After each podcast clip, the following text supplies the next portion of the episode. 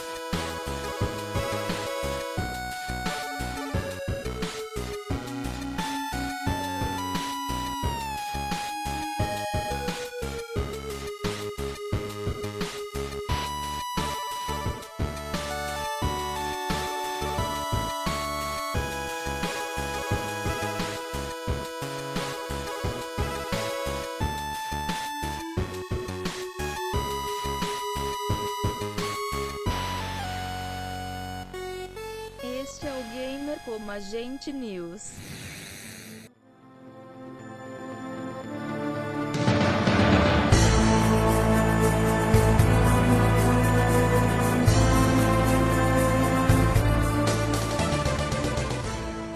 Eu sou o Diego Ferreira. E eu sou o Rodrigo Estevão.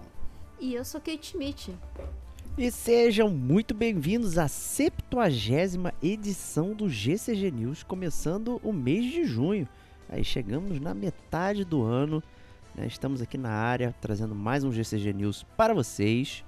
Né? E aí vamos primeiro, antes de começarmos tudo, vamos aos recadinhos da paróquia aqui que o nosso amigo Estevox vai falar para vocês. Salve, salve galera do Gamer Como a Gente. É, a gente gosta de começar o mês sempre com esse podcast maravilhoso que vocês estão escutando agora, que é o Gamer Como a Gente News. Então sejam bem-vindos nesse podcast que vocês vão se manter muito bem informados sobre todas as notícias dos mundos dos games, vão saber de todos os lançamentos que vão sair esse mês, vão saber de tudo que bombou no, no, no mês passado. Vai ter discussão de plus, vai ter discussão de Game Pass. É aqui que o gamer como a gente se mantém bem informado. Entretanto, o gamer como a gente não é só notícias. Né? Se você é um gamer como a gente, ou se você está chegando agora e quer ser um gamer como a gente, membro dessa grande família, você pode escutar outros podcasts além do Gamer Como a Gente News. Então, além do Gamer Como a Gente News, nós temos o GCG Podcast, que é o nosso podcast principal do Gamer Como a Gente. É, digamos aí, o nosso carro-chefe, é lá que a gente faz umas resenhas né, bem fundamentadas, com zona de spoilers, né, super aprofundadas, podcast enorme de 3 horas. É lá também que a gente fala sobre temas relevantes da indústria. Né? Recentemente, inclusive, a gente fez uma, um grande apanhado de todos os controles, de tudo de videogames, todas as eras, um papo muito divertido e animado. É, a gente, além do Gamer com a gente, é, é, podcast, né? A gente tem o DLC do Gamer com a gente, que é, digamos, aquele conteúdo, em teoria, que a gente se propõe a fazer um conteúdo mais curto, né? Um, um, fazer uns seus 40 minutos, uma hora de Dá podcast. Certo. É, é, não. Assim, acho que nem na primeira vez deu certo, cara. Eu acho que nem na primeira vez que a gente gravou deu certo. É, acaba que são podcasts que só acabam estourando isso também, mas a gente viu que a gente tenta, mas é, dentro do gamer como a gente, do, dentro do DLC do gamer como a gente, a gente tem aí é, segmentos que estão ficando também muito famosos, né? Como o Detonando Agora, já longevo, aí do Gamer Como a Gente, onde a gente fala sobre os jogos que a gente está jogando no momento, mas sem zona de spoilers, muito um passando, né? É, tem também o GCG View, que fica dentro do DLC, que a gente fala sobre é, mídias não gamers, entretanto relacionadas ao mundo gamer que a gente acabou vendo. Né, muito divertido. E além disso tudo, a gente tem o Chiptune, que é o podcast musical do Gamer Como a Gente. Né? Então, se você gosta de música, se você gosta de game, você gosta do Chiptune do Gamer Como a Gente. Né? Então, é, o, o gamer como a gente tem um bilhão de podcasts para você escutar. O que, que, o, que, né, o que você quiser, nós temos. Seja bem-vindo a essa família. Né? É, você está em casa se você gosta de videogame. Isso aí, sejam muito bem-vindos. Kate, fala pra galera onde nós podemos ser achados. Além do, do de nos ouvir aqui, né? Com certeza o ouvinte pode ter nos encontrado primeiro aqui ouvindo o podcast. Mas você também pode seguir a gente nas redes sociais. A gente tá lá no Twitter, arroba gamer como a gente, tudo junto. Estamos no Instagram também, arroba gamer como a gente, tudo junto. Estamos no YouTube, lá no YouTube, no Tubo. Todo, todo último, a última semana do mês, a gente faz uma live na segunda-feira. Então, é, o mês de junho agora, a nossa live será no dia 28 por enquanto, né? Se nada mudar, por enquanto será no dia 28. Mas para você saber e confirmar realmente se vai ser no dia 28, é importante que você siga a gente nas redes sociais, que lá a gente posta tudo certinho, o, as datas, o dia. E também você pode assinar ali no nosso canal do YouTube, é, seguir a gente, né? É, ativar o sininho para sempre que tiver uma live nova, você ser notificado. E além de tudo isso, a gente tem o site também, que é o gamercomagente.com, também tudo junto. É, e também o nosso e-mail, se você quiser mandar sua cartinha por e-mail, se você prefere mandar por e-mail, é gamercomagente.gmail.com. Só lembrando que o nosso logo é o controlinho ali do GCG em azulzinho. Não aceitem imitações. Isso aí, muito bom. Querendo ajudar o gamer como a gente, é só dar 5 estrelas no Apple Podcast, no Spotify, onde tiver resenha, você pode dar 5 estrelas, compartilhe os episódios com os seus amigos, com as suas amigas. Fala aí, escuta essa galera aí que é legal.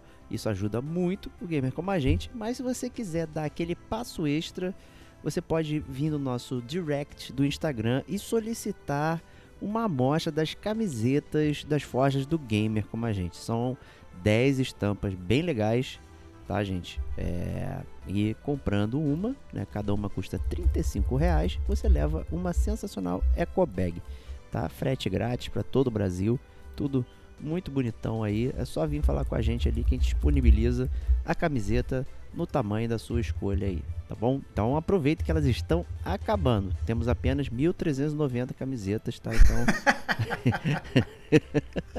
Mentira, tem muito menos do que isso, tá, gente? Então aproveita aí que vai ser a última vez, e não faremos mais camisetas aí por enquanto. Né? Então são esses modelos aí que a gente mostra lá no Direct. E é isso aí. Né? Chegamos aqui no tradicional primeiro bloco do GCG News, que é o bloco onde conversamos com a galera aqui que manda aquelas super mensagens gigantescas, papiros, bíblias, é, cartinhas, né? Tudo mais aí. Então a gente agradece sempre de coração todo mundo que para um momento do seu dia e escreve um caminhão de texto, sabe? A gente tá. Eu não canso de me repetir, a gente tá numa era que a comunicação é toda rápida, é com emoji, é com não sei o que, é com, com sem acento, sem pontuação, sem nada. De repente vem um e-mail gigantesco. Né? A pessoa parou e sentou e escreveu mais do que escreve no seu próprio trabalho. Né? Então isso a gente se sente muito lisonjeado. Né? É sempre um prazer inenarrável e por isso que todo o GCG News temos esse quadro aqui de bate-papo com os ouvintes. Né? Então vamos começar aqui com a primeira cartinha do Júnior Ferreira. Eu vou pedir para o Stevox aqui começar.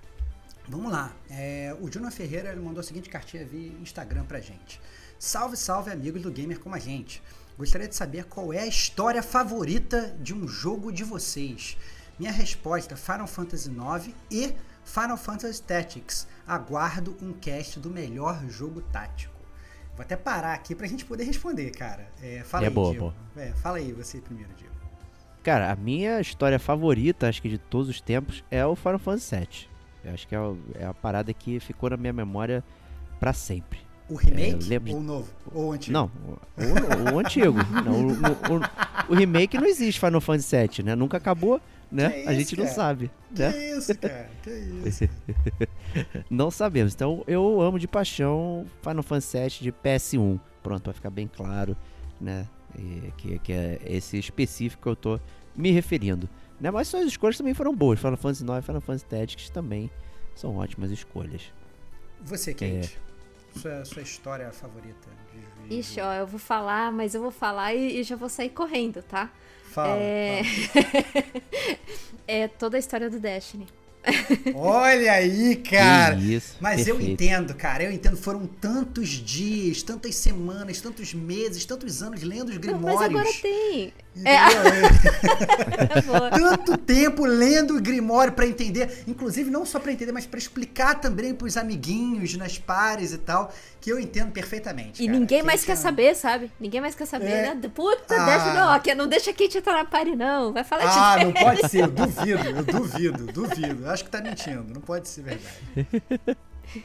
Muito bom. E você, Stevox?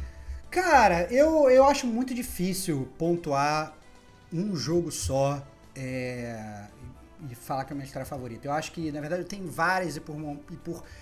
Vai muito por momentos específicos. Por exemplo, o Final Fantasy VII, que você mesmo citou, com certeza ele estaria na minha lista das melhores histórias do mundo. Não só pela história, mas também pelo jogo ter aproximado a gente, né? Eu e o Diego. Sim. Então é um jogo muito importante pra mim, obviamente a história me cativa muito, né? A história do Metal Gear eu sempre gostei muito. Espetacular é a forma com que o Kojima doido conta as coisas dele, né? O próprio Final Fantasy Tactics que o Júnior citou, eu também sou muito fã, sou muito fã. Esse, esse é um podcast que ele tá na lista do- do- de, de podcast para serem resenhados a- de- a- desde o início do Gamer Como a Gente. Exato. Há sete anos que a gente tá para fazer esse podcast, isso não é brincadeira, né? É, e um dia vai sair esse podcast. Então, assim, é, é- então, assim, tem muitos jogos, na verdade, que eu, que, que eu gosto e, e que eu amo. O próprio, por exemplo, o Assassin's Creed, a, a saga do Ezio, né, que a gente falou, nossa, muito legal, sabe? É, é, o Last of Us também, muito divertido. É, o próprio Uncharted eu gosto muito também. Até o God of War, que o Diego odeia, né? É, eu gosto bastante, né? De, de- principalmente da, do inicial dele, né? Da, da, daquela trilogia inicial. Eu acho que ficava bem amarradinho, eu gostava. Então, assim, eu gosto. Eu sou. E, e tudo muito depende do que, que eu tô vivendo no momento, né? Então, eu gosto, na verdade, de descobrir novas histórias e me apaixonar. Mas eu acho muito difícil. Essa pergunta que o Júnior fez, ela é pra dar rasteira mesmo, sabe? Eu Tu acho. jogou legal, hein, cara? Tu É, não, não, não, eu, não- eu não sei responder. muito, falou não, muito, Não sei se responder. Não, não sei Absurdo. responder. Não, não sei responder. Eu não sei responder. Realmente, eu não sei responder. É, porque é, esse é o tipo de resposta que qualquer jogo que eu cite aqui, eu vou me arrepender três dias depois, entendeu? Falar, ah, não, olha só, não era esse, era esse. Aí depois passou mais três dias, ah, não, não era esse, era outro. Ah, não, depois eu vou voltar, não, era o primeiro que eu escolhi, entendeu? Então isso é, é uma injustiça, essa é a grande verdade. Mas eu entendo, né? Tem, tem, tem gamer que consegue definir. Eu fico muito feliz eu- que vocês conseguem, mas infelizmente eu não, não cheguei nesse nível de sapiência. Mas, continuando a carta do, do Júnior. Aos mestres platinadores, qual foi a platina mais prazerosa que já fizeram? Não sou de fazer platina, mas foi um prazer fazer a platina do Astros Playroom. Kate, você como mestre platinadora, qual foi a sua platina favorita? Olha, é, que eu me lembro assim que tá bem fresco na minha memória e que eu gostei bastante foi Deathloop. Com Olha que certeza foi Deathloop. É uma platina super fácil e, e os próprios os próprios tro, troféu, troféus ali que você ganha, ele descreve algumas coisas que você consegue fazer no jogo, né? Se você tirar aquele aquele oculto, sabe? Então você consegue, depois você terminou o jogo, óbvio que você vai ver lá o- os troféus e daí ele te dá outras possibilidades de você fazer uma run. Então, assim, eu achei legal isso. Porque ele me abriu um ending game legal, assim, entendeu? Então, pra mim, ah, atualmente foi o, o Deathloop, com certeza. E você, Diego, você que é um grande mestre platinador, cara. Porra, caraca, nem sei dizer, meu. Eu já. Bom, tenho duas platinas repetidas, que é do Walking Dead, a primeira temporada, então um clássico aí. Mas eu não sou de platinar não, tá, galera? É, então, assim, não não corro atrás dos, tro- dos troféus, achievements. Eu vou, eu saio fazendo e vejo o que acontece, né? Tiveram alguns jogos aí que eu cheguei próximo, inclusive esse mesmo que o Stevox mencionou aí do Assassin's Creed, né, o 2, o do Ezio, eu fiz quase tudo. Ficou faltando lá aquelas penas marotas lá do. É, lá do irmão dele. E mais um, um negócio de golpe. Normalmente de golpe eu não gosto de fazer, porque me força a usar algumas, algumas paradas que eu não curto. Né? Então, assim, eu, eu sou o cara de, de não platinar. Né? Faz que parte isso, cara. do, Eu tava, meu show. Eu, eu tava crente que você ia falar, cara, do Walking Dead, cara. Já falei, pô. É, o jogo, o jogo, não, mas que você fosse discorrer bastante sobre Ah, ele. não, Afinal, pô. a história, a história da Clementine, cara, é uma história que te acompanha há anos, cara. A Clementine ela já tá velhinha de bengala e você continua platinando os jogos dela, cara. Isso é uma maravilha, cara. Não, agora eles dificultaram, né? Porra, aí tem que pegar uns colecionáveis, não sei o que, pra, pra platinar, né? Aí dificultaram a minha vida aí pra, pra fazer isso. Mas é, é- é- eu não tenho esse estilo, tá? É, pô, no Sekiro. Sekiro eu cheguei muito perto também de platinar. Teria feito se eu tivesse é, jogado uma segunda run, pô, certamente estaria platinado. O Elden Ring também. O outro que eu é, teria platinado aí, mas, cara, hum, não é a minha vibe, sabe? Esse negócio aí de platinar pô, só pra ter todos os troféus não, não é a minha vibe. Mas diga aí, Stevox, você também já, já foi um mestre platinador no passado, né? Que foi esquecido. Cara, eu, eu, eu, eu hoje eu tenho no, no, no PlayStation é, 162 platinas. Ok. É, se eu fosse também elencar uma só, eu acho que eu seria, seria injusto com as minhas platinas, porque sinceramente eu nem lembraria todas. Então, mais uma vez, Lá o vem, Júnior tá, lá o Júnior tá me pegando. Mas eu acho que assim, eu acho que tem, as platinas são boas por, por é, motivos diferentes, eu acho. Então, por exemplo, o próprio Destiny, que a Kate falou, cara, foi uma platina muito legal de, jogar, de ganhar, porque é uma platina que você ganha com os amigos. Você não ganha sozinho, você não sente que você tá fazendo sozinho. Então é uma platina muito divertida de você fazer, de você se divertir. Outras platinas, como assim, de todos os jogos da série Souls, é muito gostoso de fazer pelo desafio, entendeu? É muito maneiro você pegar e você, você se sentir desafiado, você zerar várias vezes, e você conseguir todas as armas, e você né, correr atrás de todas as quests e tal, não sei o que. É muito divertido, né? É, eu tendo a achar que, na verdade, a, a, a- até platinas, essas platinas que tem essas coisas de golpes que você mesmo citou, eu curto, porque assim, te incita a jogar o jogo de uma forma diferente que você está acostumado. Né? Às vezes a gente pega alguns jogos que são meio quebrados, que você aprende um golpe, você usa ele até o final do jogo, né? Mas não, tem umas outras platinas que elas, que elas te fazem jogar o jogo diferente. Isso eu acho muito legal também. Então, na verdade, eu também eu, não saberia dizer, entendeu? Qual, qual é a minha platina favorita, não saberia dizer mesmo. É, mas com certeza tenho muitas. Assim, recentemente, por exemplo, uma que eu gostei muito de fazer foi a do Hollow Knight, que foi muito divertida de fazer, entendeu? Então, é, é, cada momento, mais uma vez, é muito, é, é muito difícil pra mim, para mim, assim, definir. E sinceramente eu seria injusto, porque eu teria que olhar e, e- e me lembrar, teria que pegar o, o- entrar no, no PlayStation e ficar olhando e tal, não sei o que. E agora então que tem Xbox ainda, Ih, né? já era. Você tem, tem, tem os achievements, você vai ganhando, aí fica lista separada, fica um em um e outro no outro. Aí é mais difícil ainda, né? Aí a gente é, é- eu com certeza seria injusto. Mas o Júnior ele tá com perguntas difíceis, cara. Difíceis mesmo. É... E aí ele continua. Aos que já migraram de geração, qual foi o jogo que mais curtiram da nova geração? Os meus foram Returnal, gameplay incrível, dificuldade elevada e adoro a temática, e Demon Souls, gráficos absurdos e o primeiro Souls que eu realmente fiz mais de uma build. É, bom, Kate, qual o jogo que você mais gostou Ó. da nova geração? Eu joguei o Returnal, eu achei bem interessante. Eu gostei do, do, do jogo. Eu não terminei ele ainda, mas eu acabei cansando um pouquinho, pra, pra ser muito sincera. Mas da nova geração, eu vi que ele citou aí um jogo que é um remake, na verdade, então eu vou roubar também. É... Ih, caraca! E eu tenho até uma narrativa, assim, justificável pra isso, tá? O jogo que eu gostei bastante e que ele veio otimizado pra PlayStation 5, porque assim, um jogo que demonstre nova geração mesmo, a gente não tem ainda, né? Um que se- seja que eu ia Unreal falar. 5 e tal.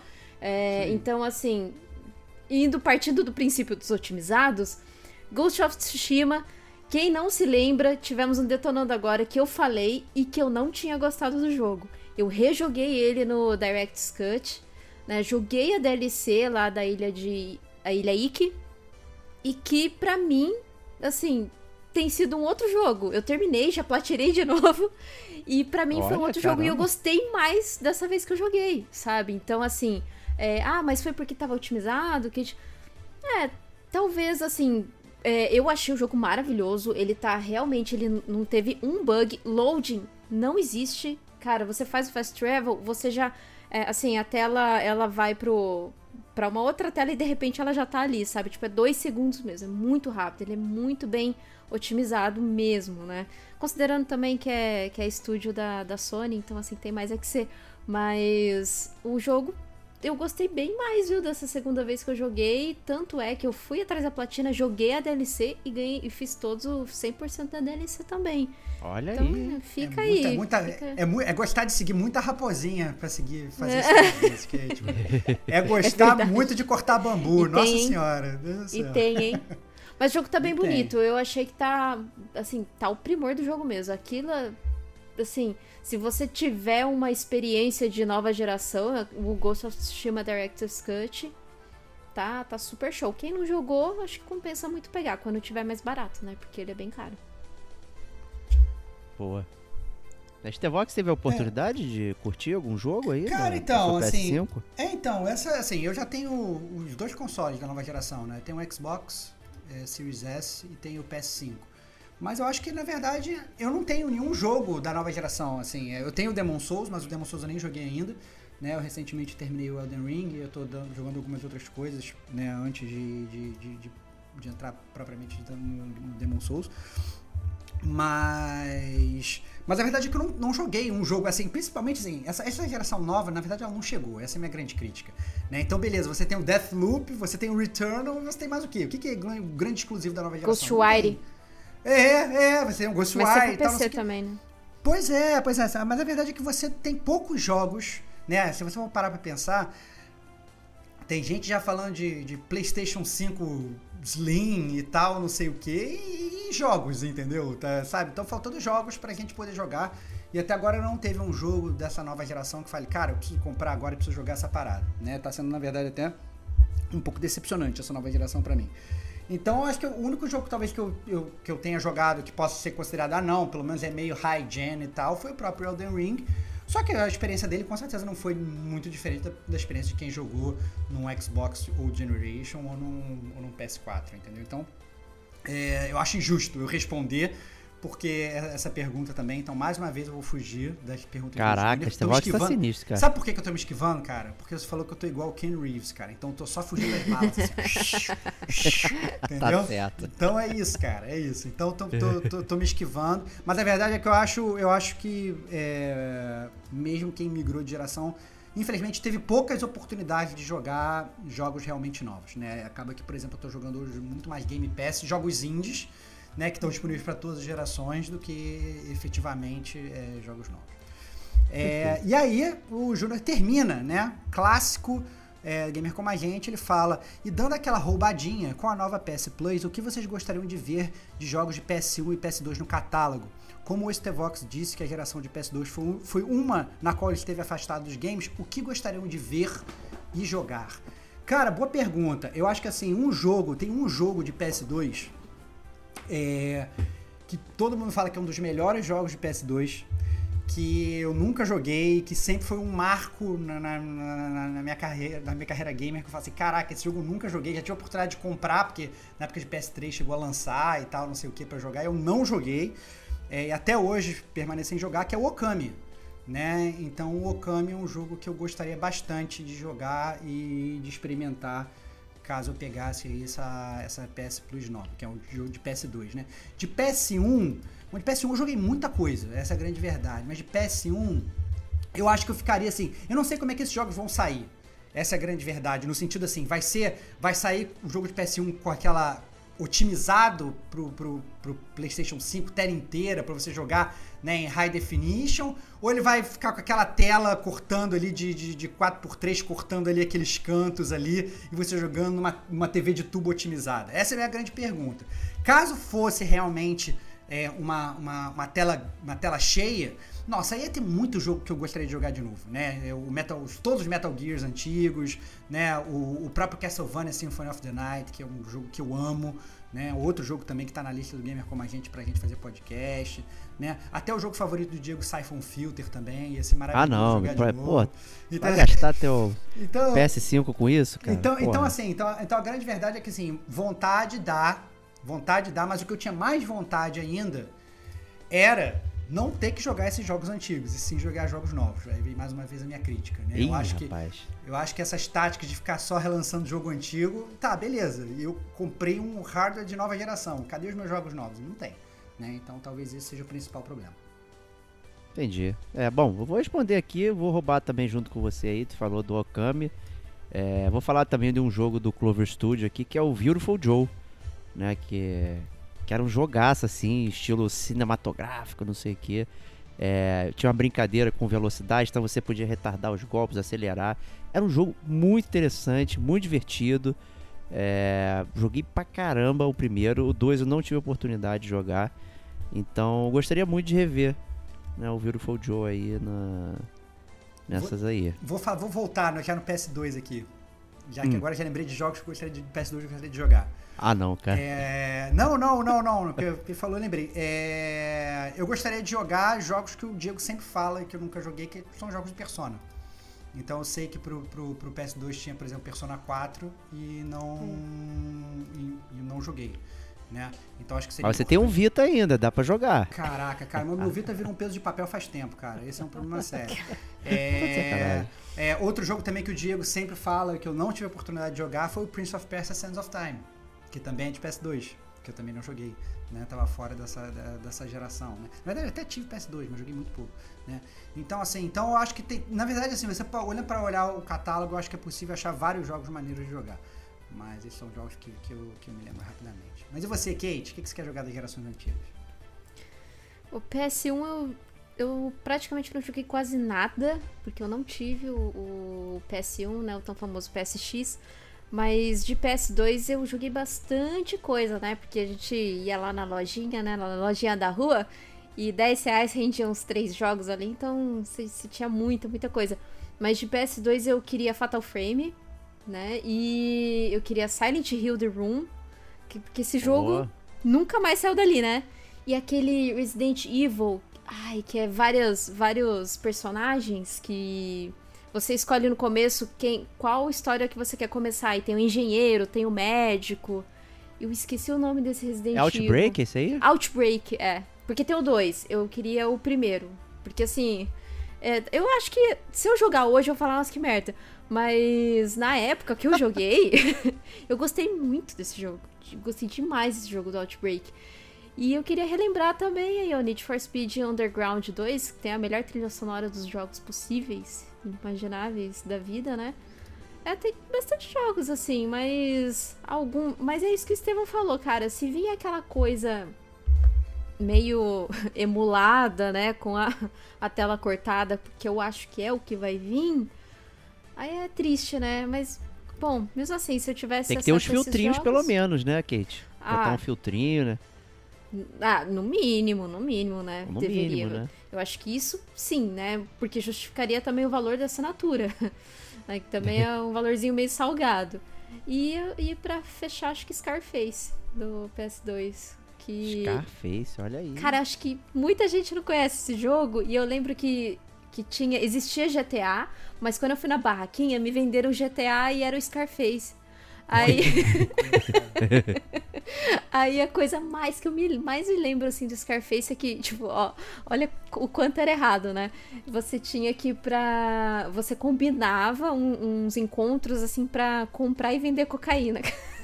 Olha aí que Boa. loucura, cara. Cara, que loucura. outro jogo, outro jogo bom de PS1, cara, Xenogears, cara.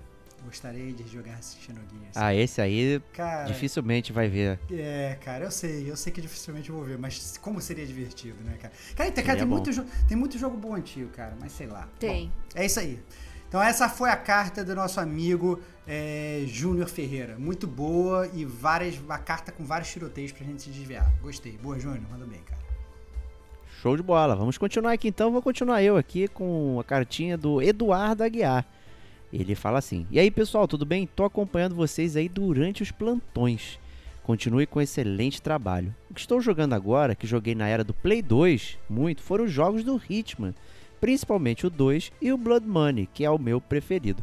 Está faltando um podcast sobre a série, que pra mim é a última grande dos games de stealth, já que Splinter Cell e Metal Gear Solid não estão mais entre nós. E aí, Stevox, devemos mesmo, né? Um... Devemos, cara. Cara. Já vou botar, já vou botar aqui na lista. Na Já lista joga aí. pauta fria do Gamer Como a Gente. É... Hitman pra gente, pra gente falar. É verdade. Inclusive temos boas experiências com Hitman e dá pra, dá pra fazer podcast aqui. Com certeza.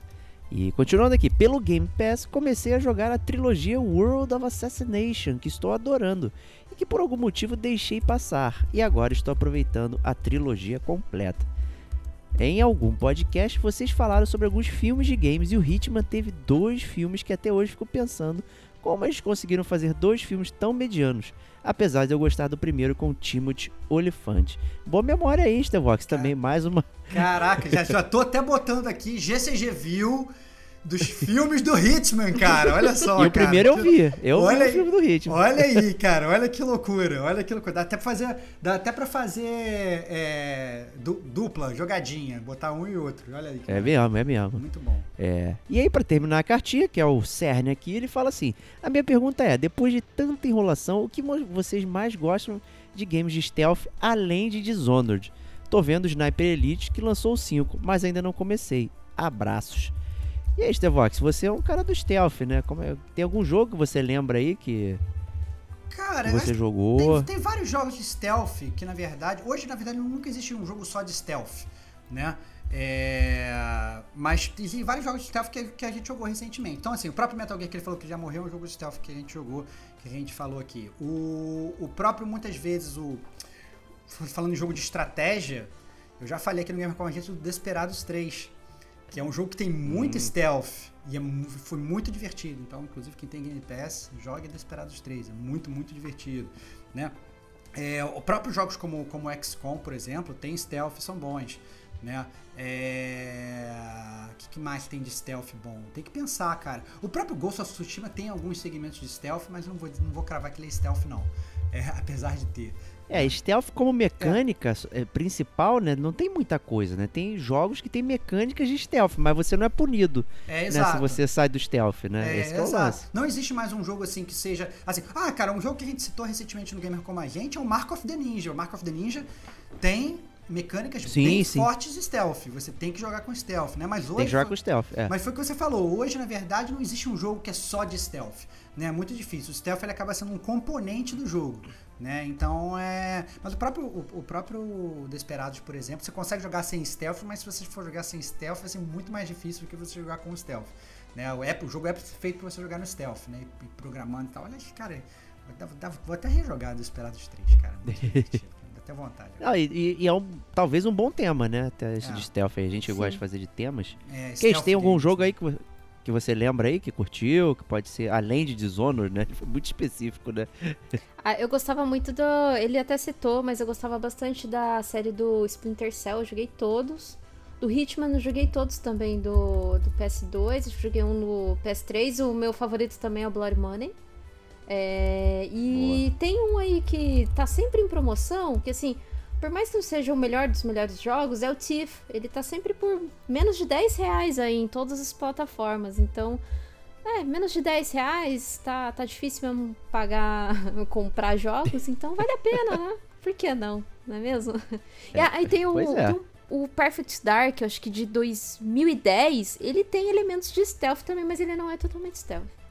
É que eu lembrei agora que eu gostava muito do Perfect Dark do 64, e aí ele teve, né, um, um outro jogo lá em 2010, horroroso, que inclusive tem acho que na, na Game Pass, se eu não me engano.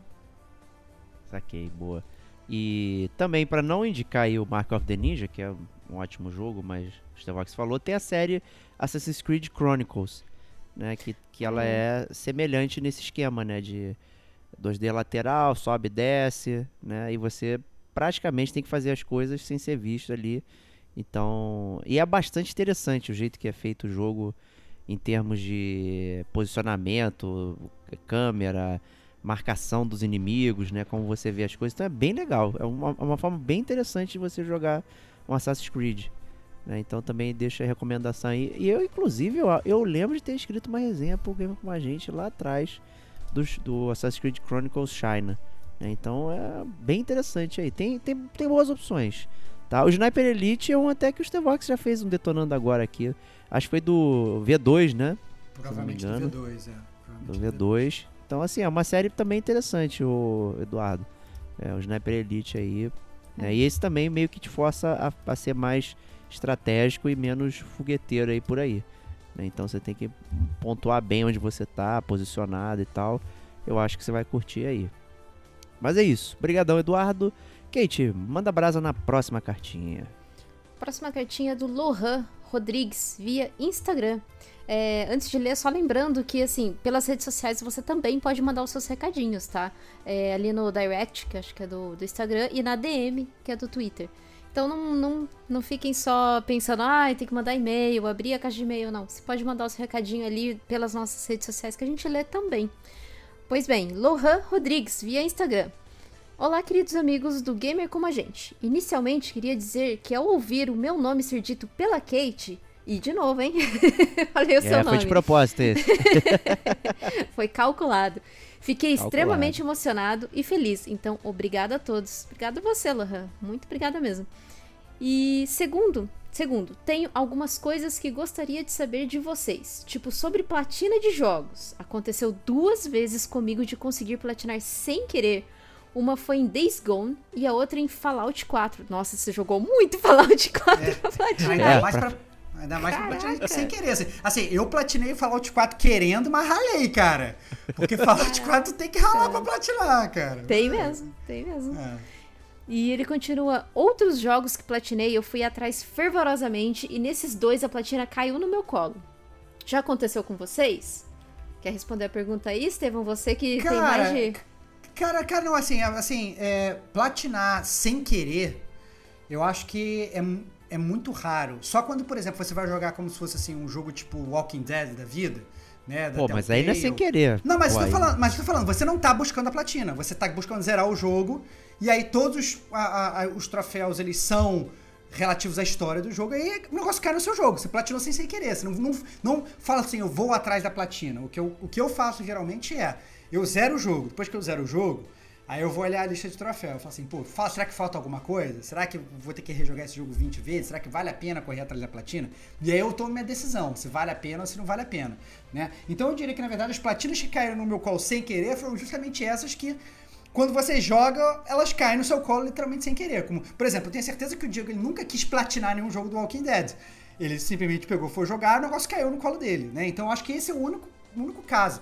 Eu acho que assim, por, exemplo, pra platinar o Fallout 4 sem querer, eu acho que eu não ia conseguir, porque tem algumas coisas lá, até que você tem que fazer, por exemplo, o Fallout 4, in- inclusive, que você tem que construir aquela tua. tua, é, tem, tem todo aquele negócio de você construir a tua, tua- teu território, tua cidade e tal, não sei o que, babá. Tem várias coisas ali que são pouco intuitivas e que eu nunca conseguiria se eu não tivesse é, olhado na lista de troféu e falasse, ah, tem que fazer isso. Eu vou, inclusive, ah, que legal, será que dá pra fazer isso? Eu vou e tento e faço. Entendeu? Então eu acho que é muito nesse sentido. Então, no meu caso, nunca. Sem querer, só essas que são realmente, em teorias, muito fáceis, né? Entre aspas. Justo. E você, Kate? É, eu tô seguindo a mesma linha ali do Estevão, porque sem querer, nunca, nenhuma. A única, assim, que, por exemplo, eu terminei o jogo e, e daí eu fui dar uma olhada lá na- no troféu, faltava só uns dois, era Skyrim. Porque, nossa, Skyrim eu joguei, hein? Skyrim facilmente joguei mais de 150 horas. Aí eu falei, ah, beleza, vou atrás de- desses dois aqui, vou fazer e beleza, sabe? Aí eu joguei as DLCs, fiz, fiz o 100% da DLC também, eu gostei bastante de Skyrim. Então, assim, foi o único, assim, e ainda roubando, né? Falando pra vocês que foi Opa. roubado aí, Muito bom. o sem querer roubado. Bom, eu não tenho nada de, de, de platina, né? Então, manda brasa. Continua aí, Kate.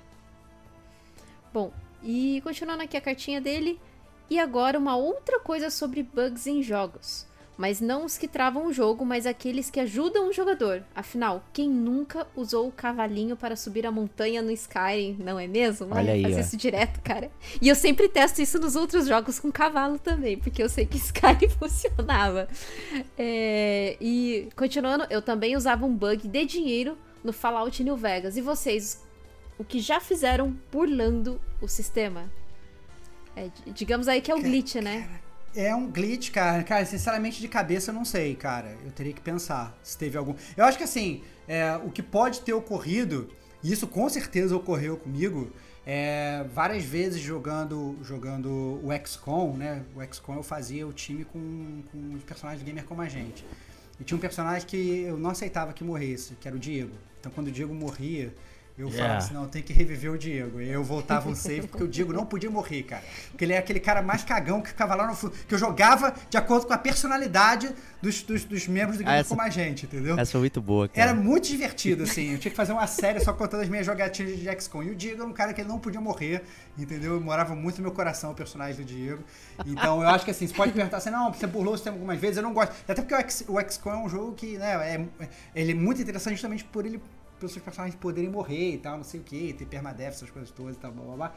E eu, eu não gostava de fazer o Diego morrer, cara. Então eu lembro, obviamente, tem troféu pra zerar o jogo, essas coisas todas. Então provavelmente eu devo ter burlado algumas vezes, mas só pra salvar o Diego. Essa é a grande verdade. Não foi pra ganhar troféu, foi pro Diego permanecer Isso aí, vivo. perfeito. É isso. Obrigado. Obrigado, cara. Manter vivo aí, manter o sonho vivo. É isso aí, cara. Você merece, cara. É, mas respondendo aqui, eu não lembro também de ter usado o- algum bug a meu favor. Normalmente eu, eu sou trouxa e acabo caindo sempre nos bugs que, que, que crasham, né? Que travam o jogo, né? Ou que minimamente atrapalham. O próprio Days Gone ali que ele menciona, né? Na época eu recebi muitos bugs ali que, que atrapalhavam, né? A moto sumindo, né? O personagem flutuando, né? Só a camisa, né? E tal. Foi umas paradas assim, mas eu nunca tive um, um- um bug assim que me ajudasse a, a, a prosseguir no jogo. Eu realmente não lembro. Acho que eu sou realmente azarado, né? De cair só com bug que, que me atrapalha, né? Não, não que ajuda. É, mas é um bom tema até, se a gente conseguisse lembrar bastante assim, seria legal, né? Burlando o sistema. Né? E contar umas histórias assim, talvez expandindo o, o tema, né? Sem ser bug, né? Mas tipo, pra pe- pegar essas brincadeiras aí. Acho que é legal, hein? Tá anotado. Sim, sim. Inclusive, esse tema ele abre até um- uma questão bem legal. É, eu não sei se vocês assistem, mas fica aí minha dica. É, speedrunners, eles se aproveitam muito de glitch de mapa, de, de jogos. Ah, você vê lá que o, o, o recorde do Elden Ring zerado é 5 minutos. Então isso é muito pelo o glitch de mapa, né? Agora, tem os speedrunners que fazem na, na unha mesmo, né? Todo o processo do jogo. E tem aqueles que se aproveitam dos bugs do, do- dos jogos. Isso é muito legal porque você. Você fala, cara, como que aquele cara descobriu isso, sabe? Então eu acho bem É. legal. Pra quem tiver, né, curiosidade de acompanhar, procura aí no YouTube que tem bastante coisa legal de speedrunner. E pra terminar aqui a cartinha dele, é, ele diz: Agradeço muito por vocês me ajudarem a trabalhar mais feliz. Fiquem com Deus e espero um dia trocar uma ideia com vocês sobre jogos. Quem sabe? Um abraço, acredito que ele colocou aqui de um ouvinte, né? E 16 de maio é meu nível. Se forem gravar algo, manda um salve só pra animar o dia. Então, bom, parabéns, Fico né? Lohan, fico um salve pouco atrasado, atrasado. né? Salve atrasado! Salve atrasado! Salve atrasado. Você, você merece, cara. Mas de. Estamos gravando mesmo, dia né? 6 de junho, né? Então tem um 6 na data, né? Então, Tamo lá. obrigado aí, Lohan. Prazer aí. E você já está trocando ideia co- conosco sobre jogos. É né? isso. É isso. Já está na hora aqui. Stevox, leia a próxima cartinha dele A também. próxima cartinha é do próprio Lohan. Se empolgou, mandou outra. Falou o seguinte: Olá, amigos do Gamer Como a Gente. Eu sei que já mandei uma cartinha, se quiserem podem ler essa depois ou não lerem. Claro que a gente lê, cara. Cartinhas grandes a gente adora ler. Só queria compartilhar com vocês. Hoje eu ouvi um podcast mais antigo, o GCG Podcast 128, do jogo Rhyme, e acabei querendo escrever.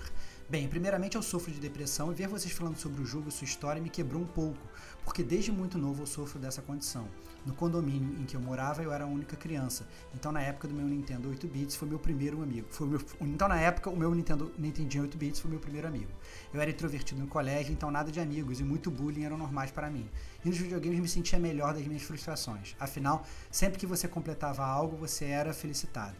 E isso me ajudava muito, ver que eu servia para algo, que ao menos ali ganhava parabéns. Fui crescendo e já lido bem com essa doença. E o videogame faz parte desse tratamento, por incrível que pareça. Pesquisando, vi que vários jogos hoje em dia são usados para certos tratamentos. Como Minecraft, que hoje é usado para o tratamento do autismo. E gostaria de saber a opinião de você, de vocês, sobre como os jogos, é, além de uma forma de diversão, podem ser uma ajuda às pessoas que, assim como eu, sofrem algum distúrbio. Obrigado a vocês por tudo e um grande abraço. Cara, é.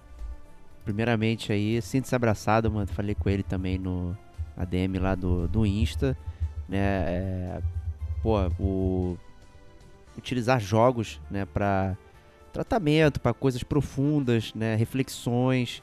Isso aí é, sabe, é, acho que é para isso que a gente está aqui, inclusive, no Game com a gente, é poder é, tratar as experiências, conversar sobre essas experiências, né? Um jogo não é só um jogo, né? Ele é muito mais né, do que aquilo, né? Acho que é por isso que a gente está aqui, né? É, e é interessante como alguns jogos podem ser construídos para retratar certas experiências, né? Tem aquele, por exemplo, do Dead Dragon Cancer, né? Que é a jornada do, do pai com o filho.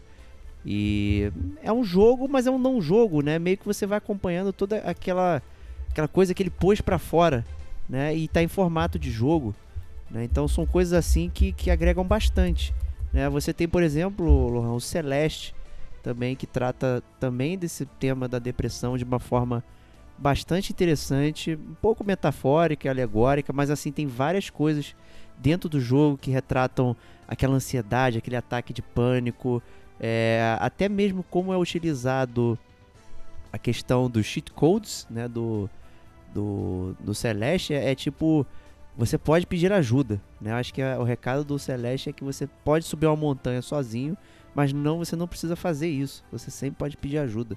Né? Para mim o Celeste é um, é um jogo muito emblemático é, que ajuda na reflexão sobre o tema. Então, cara, eu acho sensacional. É, eu concordo com, com, com, o que o Diego falou. Eu acho que é muito legal ver é, jogos que abordam esses temas.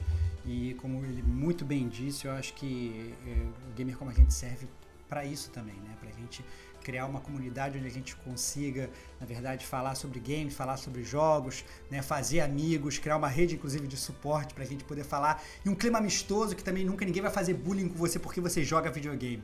Pelo contrário, né? Tem gente ainda que hoje fala, não, olha, videogame é coisa de criança. Não, olha, o cara entrou na escola e atirou em todo mundo por causa do videogame. Mas coisas loucas, né? Que, que, que dizem hoje em dia, quando na verdade é o exato oposto. Eu acho que o videogame ele pode ser realmente aí é, uma puta arma para ajudar as pessoas, né? É, inclusive tem até um, um, jogo que eu não, obviamente, eu não recomendaria nesse, nesse caso específico, a gente já falou aqui no Gamer Como a Gente, que é o Actual Sunlight, é, que, eu, que eu joguei faz um tempo atrás, cheguei a falar um detonando agora, que fala muito sobre suicídio, mas ele é, pelo contrário, ele é um jogo muito pesado, né? É, que na verdade ele, pra, por exemplo, para uma pessoa que está em depressão, eu com certeza não recomendaria, mas para pessoas inclusive que não conhecem essa condição, talvez fosse muito interessante jogar para vocês entenderem como é que é e como é que é realmente pesado, né? Então, é... e é isso. Eu acho que o videogame às vezes ele pode, inclusive, ajudar quem está nessa, né, nessa situação e pode inclusive informar a quem não está que a pessoa para que a pessoa entenda como é isso entendeu? Então, é, fica essa dica aí para pra gente, na verdade, nunca atacar os outros, pelo contrário, né? Pra gente criar uma rede de confiança aí para todo mundo poder falar e todo mundo poder se tratar bem e aprender com os videogames e não é, criticar baseado neles. Isso aí. Kate, quer comentar aí? É, eu acho que isso que o Estevão falou, ele reflete bastante, né? Por exemplo, um jogo que fala de alguma condição mesmo, é, pode ser um gatilho para aquela pessoa que sofre daquela condição, né? Mas que pode ser positivo para quem não conhece, não sabe muito bem, né? É, a respeito da. Pode ser até uma enfermidade, enfim. Como Hellblade, né? Que fala sobre é, psicose. E, e, daí isso pode ser positivo para as pessoas conhecerem isso, né? Mas claro, de uma maneira muito bem construída, né? Porque acho que isso é uma responsabilidade social imensa né? E inclusive o, tem um outro jogo muito bom que chama Sea of Solitude. E como o próprio nome já diz ali, né, que é o Mar de Solidão, que ele fala do isolamento humano quando você se, não, não se sente encaixado ali naquele, naquele momento, né, na, com aquelas pessoas. E eu acho isso legal porque assim a personagem é quem fez esse jogo, né, a, a desenvolvedora desse jogo, ela era ela é uma americana, uma norte-americana que foi morar na França e ela não falava francês, assim. Então ela quis refletir todo esse sentimento dela nesse jogo. E esse jogo fala muito de família também, sabe? De você saber perdoar, de você saber ouvir. E, e, e daí eu acho bem legal essa maneira, esse, esse tipo de jogo. Só que, mais uma vez, né? Para quem é um pouco mais sensível, para esse tipo de, de sentimento, eu acredito que pode ser um gatilho, mas para quem tá conhecendo, que não que queira conhecer, mas assim, que queira entender melhor isso, eu acho que é, é fantástico, sabe? Então acho que videogames eles podem ajudar nesse sentido.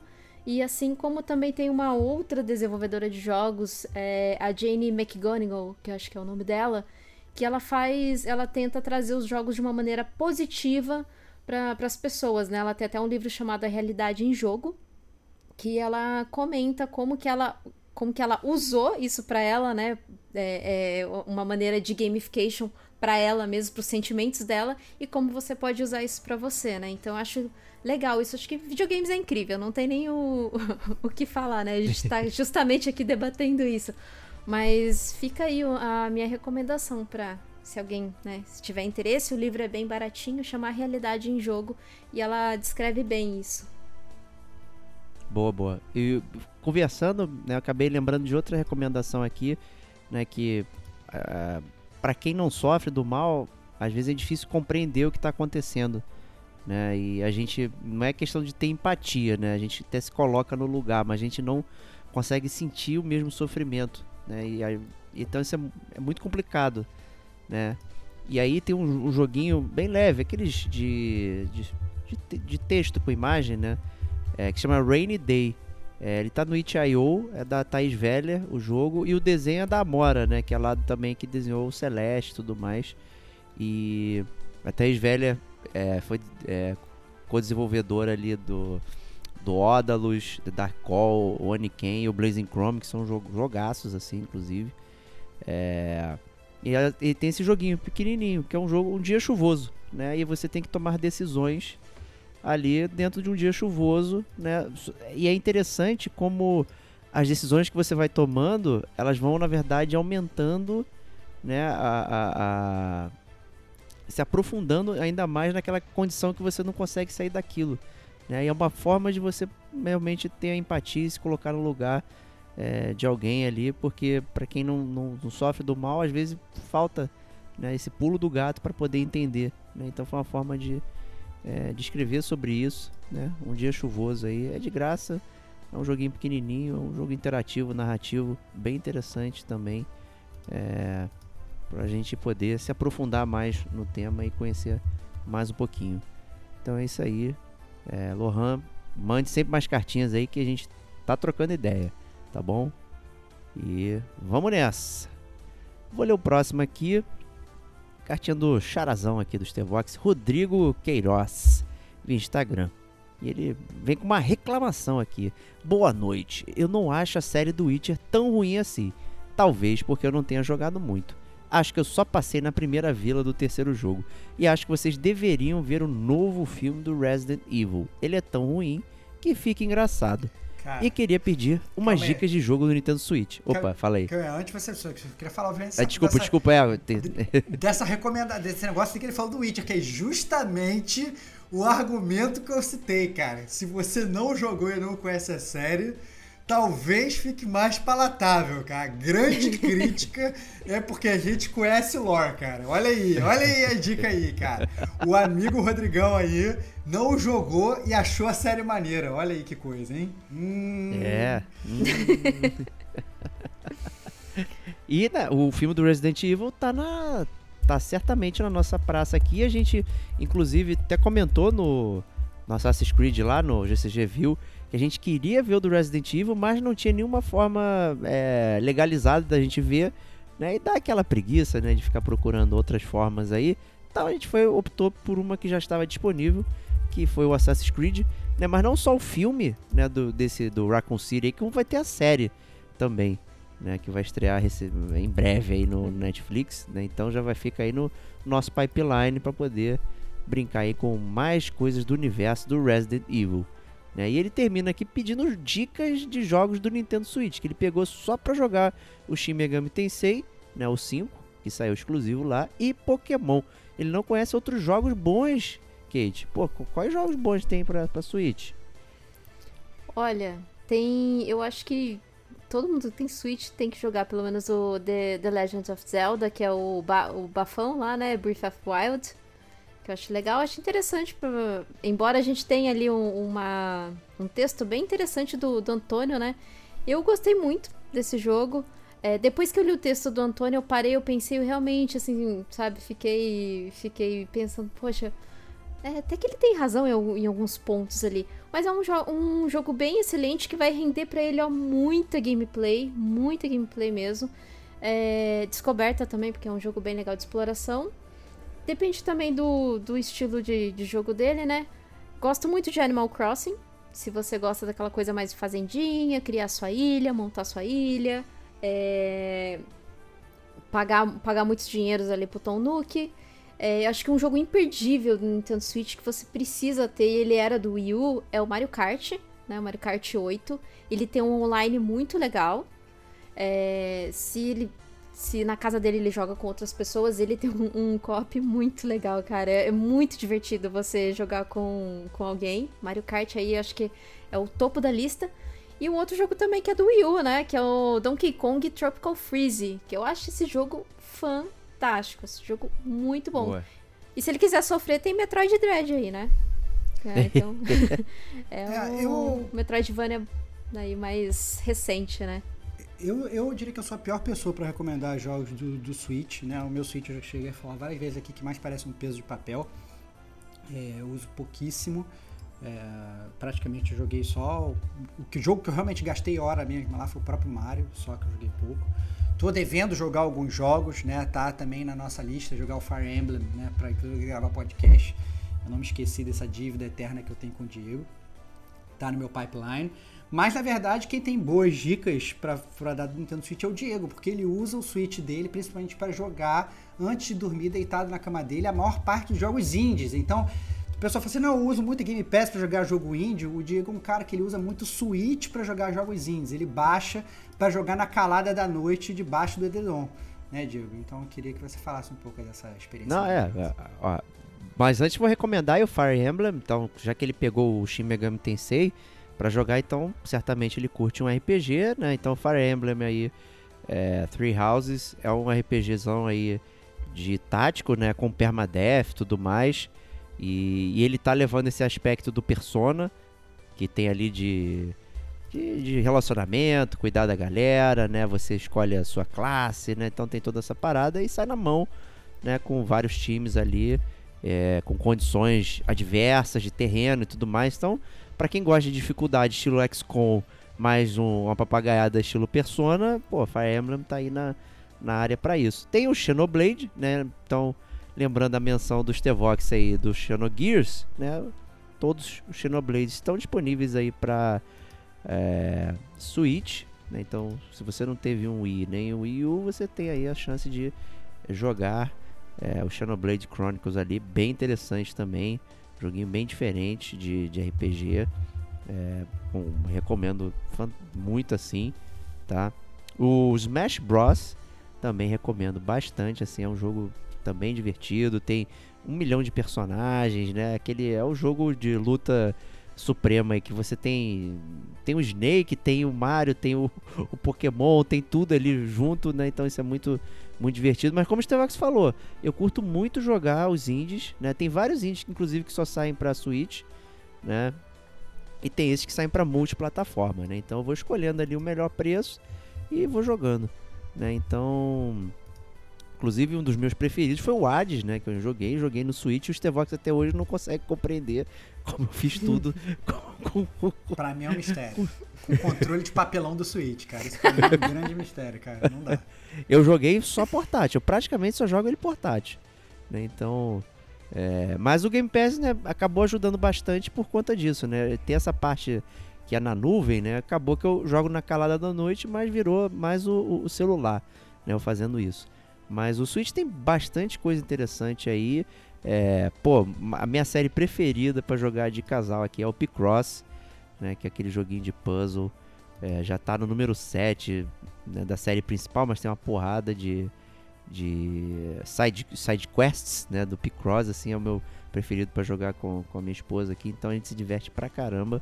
É, os puzzles só aumentam, né, e aí, pô, muito bom. Então, é, o Switch para mim é um ótimo videogame, cara. É, tem bastante coisa E se quiser, depois a gente troca ideia lá na DM, no PVT lá, sobre alguns jogos mais específicos. E é isso aí. Então, brigadão pela sua cartinha. E vamos lá, Kate, leia a próxima aí, por gentileza. Próxima cartinha é do Darlan. Acho que é Talsei, a, a maneira como Talsei. se fala o nome. Desculpa aí se, se eu assassinei o seu sobrenome, Darlan. Mas ele foi via e-mail e ele manda o seguinte: Olá, meus queridos, como vai essa vida difícil de platinas e mil Gs? Estou enviando essa carta digital, pois além de apreciar muito a qualidade dos seus podcasts com belíssimos argumentos e bom humor no momento de humilhar o coleguinha, risos e risos e risos, gostaria de saber a possibilidade de haver um convidado futuro. Nesse caso, eu gostaria de indicar um criador e amigo meu voltado para o público de platinadores. Porém, ele não, ele está jogando no Xbox. Grande abraço e continuem com um excelente trabalho. É Isso aí, o Olha aí, Darlan o- recomendando aí um, um convidado, é, mestre platinador também. O canal lá é o canal Games Oficial, né, lá no YouTube.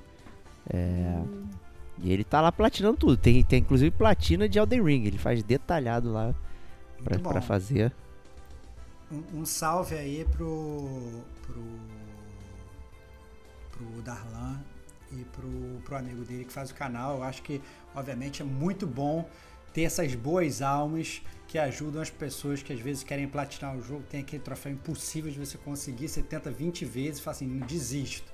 E aí tem sempre alguém no YouTube fazendo, ó, só você fazer isso aqui. E te explode, você fala, nossa, como eu tava sendo burro. Entendeu? E faz de um jeito super fácil. Então, é muito legal aí, parabéns. A gente já fez um podcast sobre platinas e mil Gs lá atrás. Não vou me lembrar o nome, mas o Diego com certeza daqui a pouco vai arriscar e vai tirar da cartola. Que Eu acho que foi o 31, hein? Olha aí, cara, olha aí. É... Eu, eu acho que ele foi antes do Horizon, hein? Eu- é possível que ele tenha sido antes do Horizon, cara. É, eu acho que foi ele, aí depois veio o Mania Gamer e depois o Horizon. É, a gente, a gente fez um podcast lá atrás que. O nome do, do próprio podcast era o que? Era Mestre Platinador, alguma coisa assim? Eu não lembro agora qual era mais o. o- Caçadores de Troféu, podcast número Caçadores de 34. Troféu. 34 Então, aí. ah, podcast número 34 do Gamer Como a Gente. Foi um podcast muito legal, inclusive a Pri Vitalino, né? Quem gosta de ver games no YouTube conhece a Pri Vitalino. Ela participou desse podcast com a gente. Foi muito legal. É, podcast número 34 do Gamer Como a Gente, Caçadores de Troféu. É, assistam lá, caso vocês queiram. É isso aí. E, assim, muita gente costuma é, até falar, ah, pô, vocês podiam chamar pessoas, não sei o quê.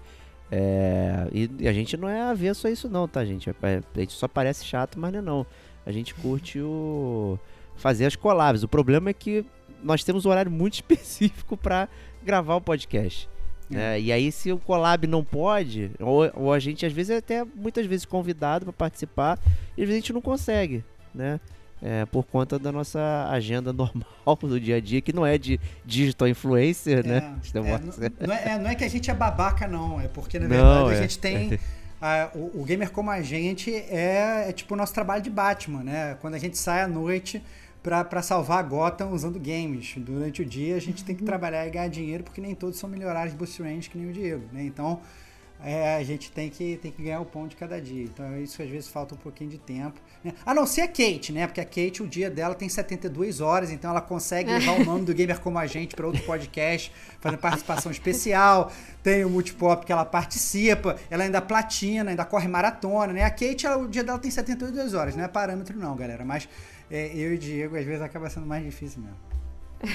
é. Que- Quem dera, mais umas 10 horas aí eu, eu ia aceitar no meu dia, viu? Olha aí. É, tá pra bom, dormir. Justo. Brincadeira. E aí, Stevox, sela então a última cartinha. Próxima carta é do Diogo Ferreira, via e-mail, falando o seguinte: Salve, salve gamer como a gente, tudo bem com vocês? Espero que sim. Pessoal, a minha pergunta hoje tem relação com a nova Plus e as opiniões da mídia acerca dela. Tenho reparado muitas críticas em relação ao novo serviço, no sentido de que não tem jogos no Day One, que a maioria dos jogos que eles teriam interesse já foram pelos mesmos detonados e que não faria sentido uma assinatura por jogos que já jogaram. Não lhes tiro a razão, porém senti a falta, senti a falta de, pelo menos na maioria dos comentários que vi, de pensar de uma forma mais abrangente. Parece. de pensar de uma forma mais abrangente os perfis diferentes dos gamers. No caso da mídia, claro que eles necessitam de jogos no Day One para resenhar, etc. E também os jogos antigos do catálogo, por ossos do ofício, claro que já jogaram. Mas daí para opinar falando que não vale a pena, faltou pensar no gamer médio. A maioria de nós não jogou nem 10% dos jogos do catálogo pelo preço alto dos mesmos. Parece inclusive que a Sony se inspirou no meu backlog para fazer essa lista, kkk. Os jogos Day One não é algo de apelo para a maioria de nós que nos habituamos a ter paciência para jogar numa promoção ou pelo preço Stevox no futuro. Preço Stevox sempre uma boa opção. É, o que pensa a respeito do assunto? Obrigado desde já e longevidade ao gamer como a gente. Cara, o, o Diogão ele mandou essa carta no momento que eu li, me deu muita vontade de, resp de responder no momento que eu li. Né? É, porque, obviamente, sim, é verdade. A gente faz. Todo mundo que está que tá resenhando e fala sobre o serviço geralmente acaba fazendo essa, essa comparação. Fala assim: não, olha, esse serviço novo da Plus é muito ruim. Né? Mas eu acho que essa comparação é feita principalmente porque é, ele está as pessoas já estão comparando a Nova Plus com outros serviços que hoje já existem, no caso especificamente a Game Pass. Né? E aí, quando você está comparando, imagina, vou tentar fazer uma analogia. Imagina que você está querendo ir do, do Rio a São Paulo. Tá? E aí você tem três opções de ir. Você tem a opção de ir a pé, você tem a opção de, de um Fusquinha faltando uma roda, é, que você vai ter que, sei lá, trocar a roda no meio, vai quebrar e vai, vai, vai demorar, mas você vai chegar, e você pode ir de Ferrari. Entendeu? Você tem essas três opções para ir. É, nas três você consegue chegar entendeu? Uma demorando muito mais, outra demorando metade do tempo, tendo dor de cabeça, e outra sendo a Ferrari. Eu acho que, o, digamos, você ir a pé, você não tem serviço nenhum, entendeu? A nova PSN PS Plus, ela não é um ruim. Você consegue ainda do Rio São Paulo, você consegue ir mais rápido do que ir a pé. Entendeu? Ela é um serviço que realmente funciona. Se você não jogou aqueles jogos, é óbvio que ela vai ser muito boa para você. Entendeu? Só que a Game Pass é uma Ferrari. Esse é o ponto, né? A Game Pass ela acaba sendo mais barata e ela te dá formas, uma forma mais rápida, mais confortável de você ir, né, do, do Rio a São Paulo. Eu acho que essa talvez seja a grande comparação, porque o que todo mundo estava esperando da Sony é que ela falasse, olha, tá aqui um serviço tão bom quanto a Game Pass, entendeu? E ela trouxe um serviço que se você comparar com a Game Pass não é essa Ferrari, né? É um serviço ruim? eu não diria que é um serviço ruim. Ele é um, passa a ser um serviço médio, ou talvez até considerado ruim pelas pessoas, quando as pessoas naturalmente com, comparam com uma Game Pass da vida, que você tem muitas opções de jogos, você tem milhões de jogos indie, você tem jogos no Day One, como você mesmo citou, entendeu? Então acho que essa é a única diferença. Mas o que eu acho que cada gamer tem que fazer, né? E aí acho que você fez muito bem, Diogão, é parar e pensar. Você tem que. Todo gamer, antes de contratar qualquer serviço, né, não tem simplesmente que ouvir o gamer como a gente contratar ou deixar de contratar. Né? Ele tem que ver se aquilo que está sendo oferecido funciona bem para ele. Então você vai olhar a lista daqueles jogos e vai falar: será que eu já joguei esses jogos todos aqui? Se você já jogou, talvez não valha a pena. Se você, na verdade, não jogou jogo nenhum, poxa, acho que se bobear, com certeza vale a pena você pegar, né? Caso você tenha jogado metade dos jogos, você tem que pensar, e aí, será que vale a pena ou será que não vale, né? E aí, essa é a grande, essa é a grande dúvida. E o principal da, da a grande dúvida principal sobre esse novo serviço da PSN, e que isso, na verdade, é a minha dúvida agora, né? É que a gente não sabe como esse serviço vai progredir no futuro. A gente já sabe como a Game Pass funciona. Você tem um milhão de jogos e os jogos saem, os jogos voltam, os jogos saem, os jogos voltam. E você tem sempre muito jogo rodando. Eu não sei se esse novo serviço da, da, da Sony vai ser simplesmente, eles vão deixar esses jogos lá parados, entendeu? E falar, ó, é isso aí que você tem até o final da sua vida, entendeu? E aí imagina, por exemplo, que você, Diogão, foi, você fez um plano anual nos primeiros três meses você jogou todos aqueles jogos ali da lista e nada mudou. E você não teve uma nova oferta de jogos na sua lista. Como é, inclusive, aquela lista de, de games PSN Essentials, sei lá, aquele negócio que você, quando você compra o PS5, você tem direito a acessar. Tem uma lista de jogos que você ganha ali quando você ganha o PS5. E essa lista não mudou até hoje, pelo contrário, essa lista ela foi capada, né? Antes você tinha Persona 5, você deixou de ter, né? Então, fica sempre essa dúvida, né? Como vai ser o futuro desse serviço? Como ele vai realmente funcionar? E a Sony ela tá fazendo um péssimo serviço em dar é, explicar sobre e falar, não, olha, vai funcionar. Nem até agora a lista de jogos completas. Quero saber o que eu vou jogar de PS2, quero saber o que eu vou jogar de PS1. Até agora você não sabe. E o serviço vai ser lançado agora, mês que vem, entendeu? Então é muito difícil de, de opinar. Eu acho que a pessoa, o pessoal geralmente fica falando que um é melhor do que o da Sony, porque eles ficam fazendo custo e oportunidade. Eles podem contratar um, podem contratar outro. Mas aí você para para, para, para pra pensar, poxa, olha, eu não tenho Xbox, eu teria que jogar na cloud e, sei lá, eu não tenho um celular bom, eu não tenho um computador, eu só jogo no console e eu já tenho um PlayStation, ah, com certeza o serviço da PSN seria, seria mais, mais vantajoso para você, né? Ah, não, né? Eu, eu tenho condição, eu tô decidindo comprar um console novo agora. Será que eu vou comprar um Xbox ou comprar um PlayStation? Já muda de figura, você tem que levar todos os jogos em consideração, todos os serviços em consideração. Então, é uma pergunta que com certeza ela não é binária, ela não é 0 1, um, né? É, e você tem, cada um tem que analisar na sua ótica para decidir o que que realmente funciona para si ou não. É isso aí. Kate, quer comentar aí? É, eu acho que eu não me recordo muito bem, mas eu acredito que nós comentamos que é, esse serviço da, da, da PSN ele compensaria para novos assinantes, assim, tipo, ah, comprou um PS ficou muito tempo sem ter um PS4, comprou agora um PS4 ou um PS5, super compensa. Porque claro. quem já é de velha guarda ali de PSN Plus, muitos jogos aqui da lista já foi dado. Muitos mesmo. É um ou outro que, por exemplo, uh, Spider-Man não foi dado na Plus, Returnal, agora The Last of Us Remastered já foi dado, já, já teve, já ficou no valor de 15 reais. Então, assim, muitos jogos aqui nós já realmente já jogamos. Então, assim, na minha ótica, para mim, se fosse para eu assinar, não compensa para mim. Para mim não, não compensa, porque assim, os jogos eles foram mais confirmados agora no finalzinho, né? A gente vai até comentar essa notícia. E, e para mim, por parâmetro, não compensa. E só uma ressalva também que eles disseram que é mais barato que a Game Pass, porque a Game Pass é R$ 45,90 mensal e se você for fazer uma estimativa, ele vai dar mais de 400 reais por ano. Porém, porém, se você assinar um ano de Xbox Live Gold, que é 199 reais, e depois fazer um upgrade, pagando um mês de Game Pass Ultimate, já era, você gastou 240, 245, 244,90 e tem um ano de Game Pass Ultimate. Então você consegue fazer isso com no Xbox, né? Ih, da mamata, PSN, hein? né? PSN você, você tá, tá caro assim por não não vir o PS3 pra gente e tal, mas a, a, a, a lista realmente para mim não compensa. Não sei se do que se enquadra o gamer médio, mas o gamer que está adentrando a plataforma Sony PSN, pô, super compensa, porque assim, é o valor do jogo, de um jogo, né, praticamente, que o cara vai estar tá lá baixando e jogando muita coisa. Para mim, não compensa. Eu não, não, não sei como eu me definiria aí no, no, no quesito de serviço. E tem um outro porém também. Se a PSN tiver a mesma atitude de PS Now, que a gente não conhece aqui no Brasil, mas, mas nos Estados Unidos tinha esse serviço, é, eles colocam jogos e retiram em três meses. Eu lembro o God of War ficou três meses, colocaram em janeiro e tiraram três meses depois. The Last of Us 2 também ficou três meses. Então eles tinham esse padrão de rotacionar jogos em três meses. Jogos deles, sabe? Aí eu acho isso zoado. Pô, jogos deles. Deixa lá no hum. serviço. Agora, o Xbox é jogo deles.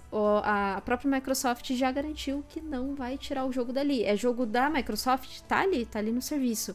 É, da Bethesda, que é da Microsoft, tá ali, vai ficar para sempre no serviço. Sabe? Nem passando pano pra Microsoft, porque eu não gosto de defender grandes empresas, eu detesto isso. Mas só para ressaltar, né? Algumas ressalvas aí antes que, que também as pessoas falem, não, mas é mais barato que, que que o Game Pass, Xbox. E só lembrando, esse upgrade tem no próprio site da Microsoft falando, tá? Não é nada de maracutaia, não. Isso aí a Microsoft já reconhece e sabe que. Sabe não, né? Permite que seja feito esse upgrade. Perfeito. É, bom, essa questão do Day One é muito curiosa, né? Muita gente fala, ah, mas então o jogo lançamento vai estar disponível, não tá? Para muita gente isso é, é um fator decisivo, para outros não é. Né? E aí eu, mas eu, o meu, minha, minha opinião é o seguinte, cara, todo jogo que você não jogou é um jogo novo. Então, é, eu vou olhar pro, pro catálogo e vou ver, pô, qual que vai me favorecer mais aqui na quantidade de jogos que, que, eu, que eu queria jogar e eu não consegui.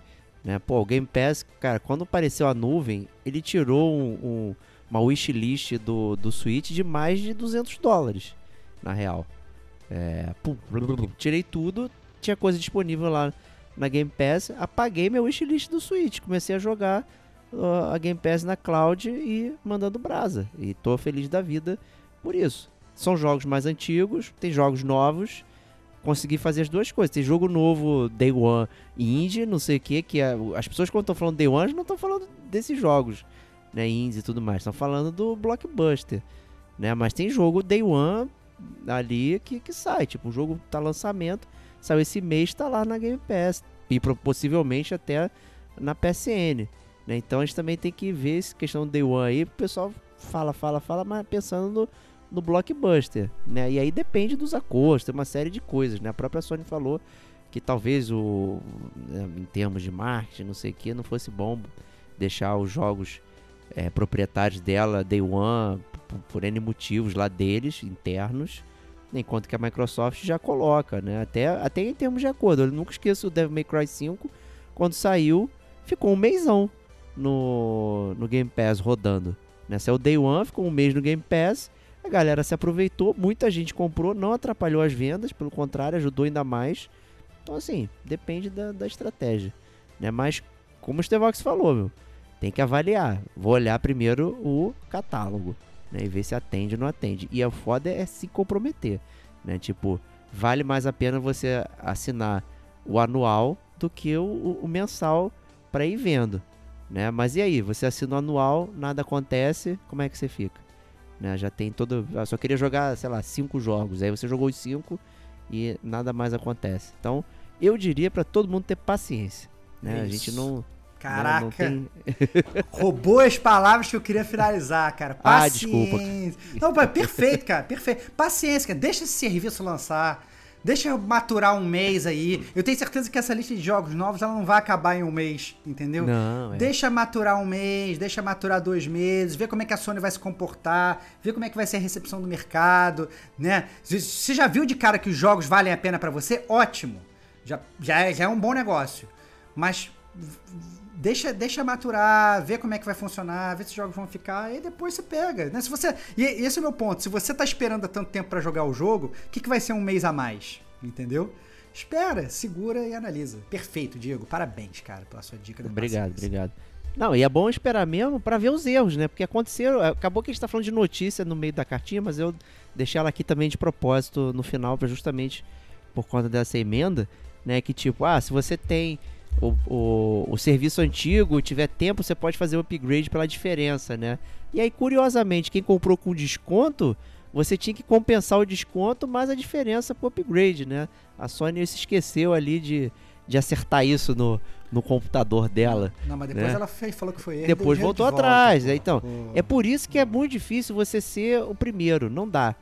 Entendeu? Assim, para quem não tem grana, tá contando é, a, a, o dinheiro, tá, tá querendo fazer a melhor escolha possível, meu, não dá para ser pioneiro. Tem um monte de gente, como você mesmo falou aí, que tá doido para ser pioneiro. Não né? seja. Faz parte do. É. Não seja boi de piranha, cara. Essa é. é. Não seja boi de piranha, cara.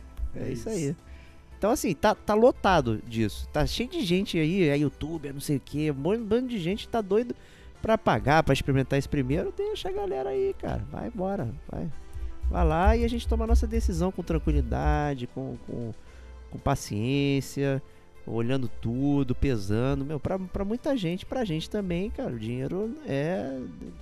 É uma porta que se fecha toda vez que, que você faz uma decisão, meu. É, é cada decisão uma sentença. Então não podemos fazer isso. Então deixa a galera sair correndo. Não, não saia correndo. É, cola com a gente, cola com a gente aqui no Game com a gente que a gente vai dar todas as impressões com base nos outros. Não, mentira, sacanagem. assim, tá vendo? Mas é isso, então, obrigado a todo mundo que mandou cartinha aí pra gente. Aguardamos mais cartinhas no próximo mês. E pode mandar mais de uma, hein? Não fica aí, ah, mandei, não sei o quê. Pode mandar que não tem problema nenhum. né? E é isso aí. Hoje é o próximo bloco aqui, falando dos principais lançamentos de junho. Aqui, ó. Primeiro lançamento é esse Silt, que é uma espécie de limbo debaixo d'água, Stevox. Caraca, cara, é muito louco, cara. Foi exatamente isso que, que eu pensei, cara, quando, quando eu vi as imagens do jogo, cara.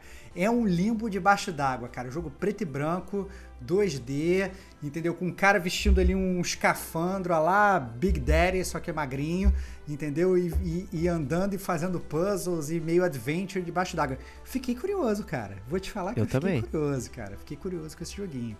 É... E o fundo Realmente, do mar é assustador, hein? Eu, fundo... eu... É, eu acho que você vai ficar com medinho, hein, cara. É.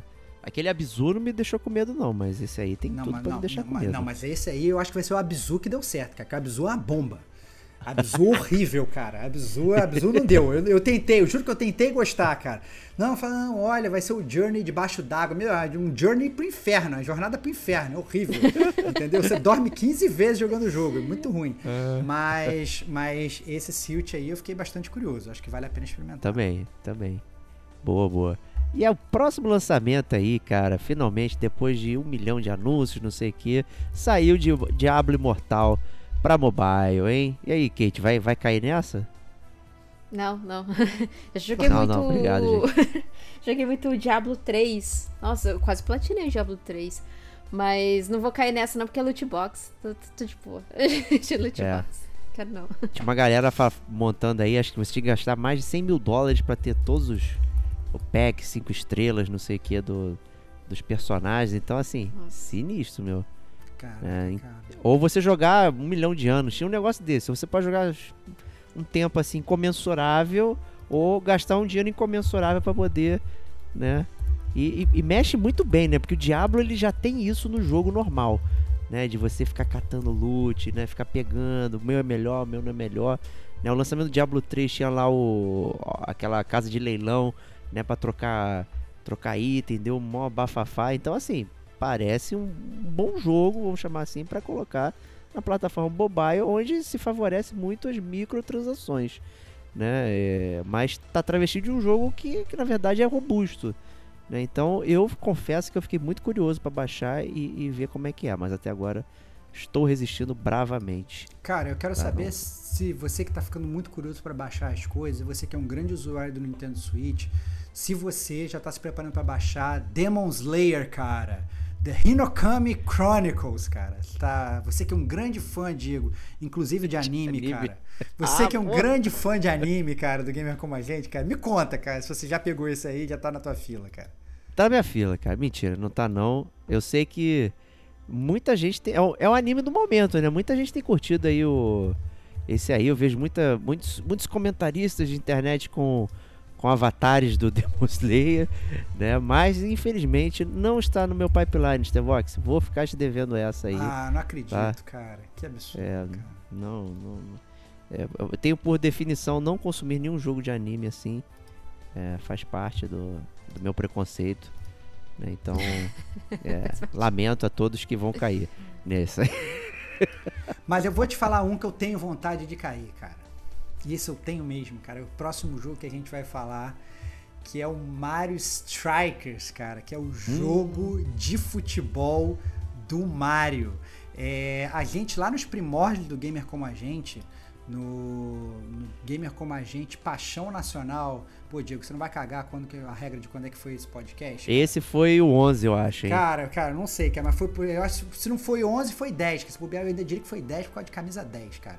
É, não lembro, na verdade. Posso estar cagando a regra aqui. Deixa eu ver aqui. Vou até rodar uma rouba. 10, caralho. Eu acertei. É o 10? Errou, ah, cara. então beleza. Ó, podcast número 10 do Gamer Como a Gente, Paixão Nacional, que a gente falou sobre vários jogos de futebol.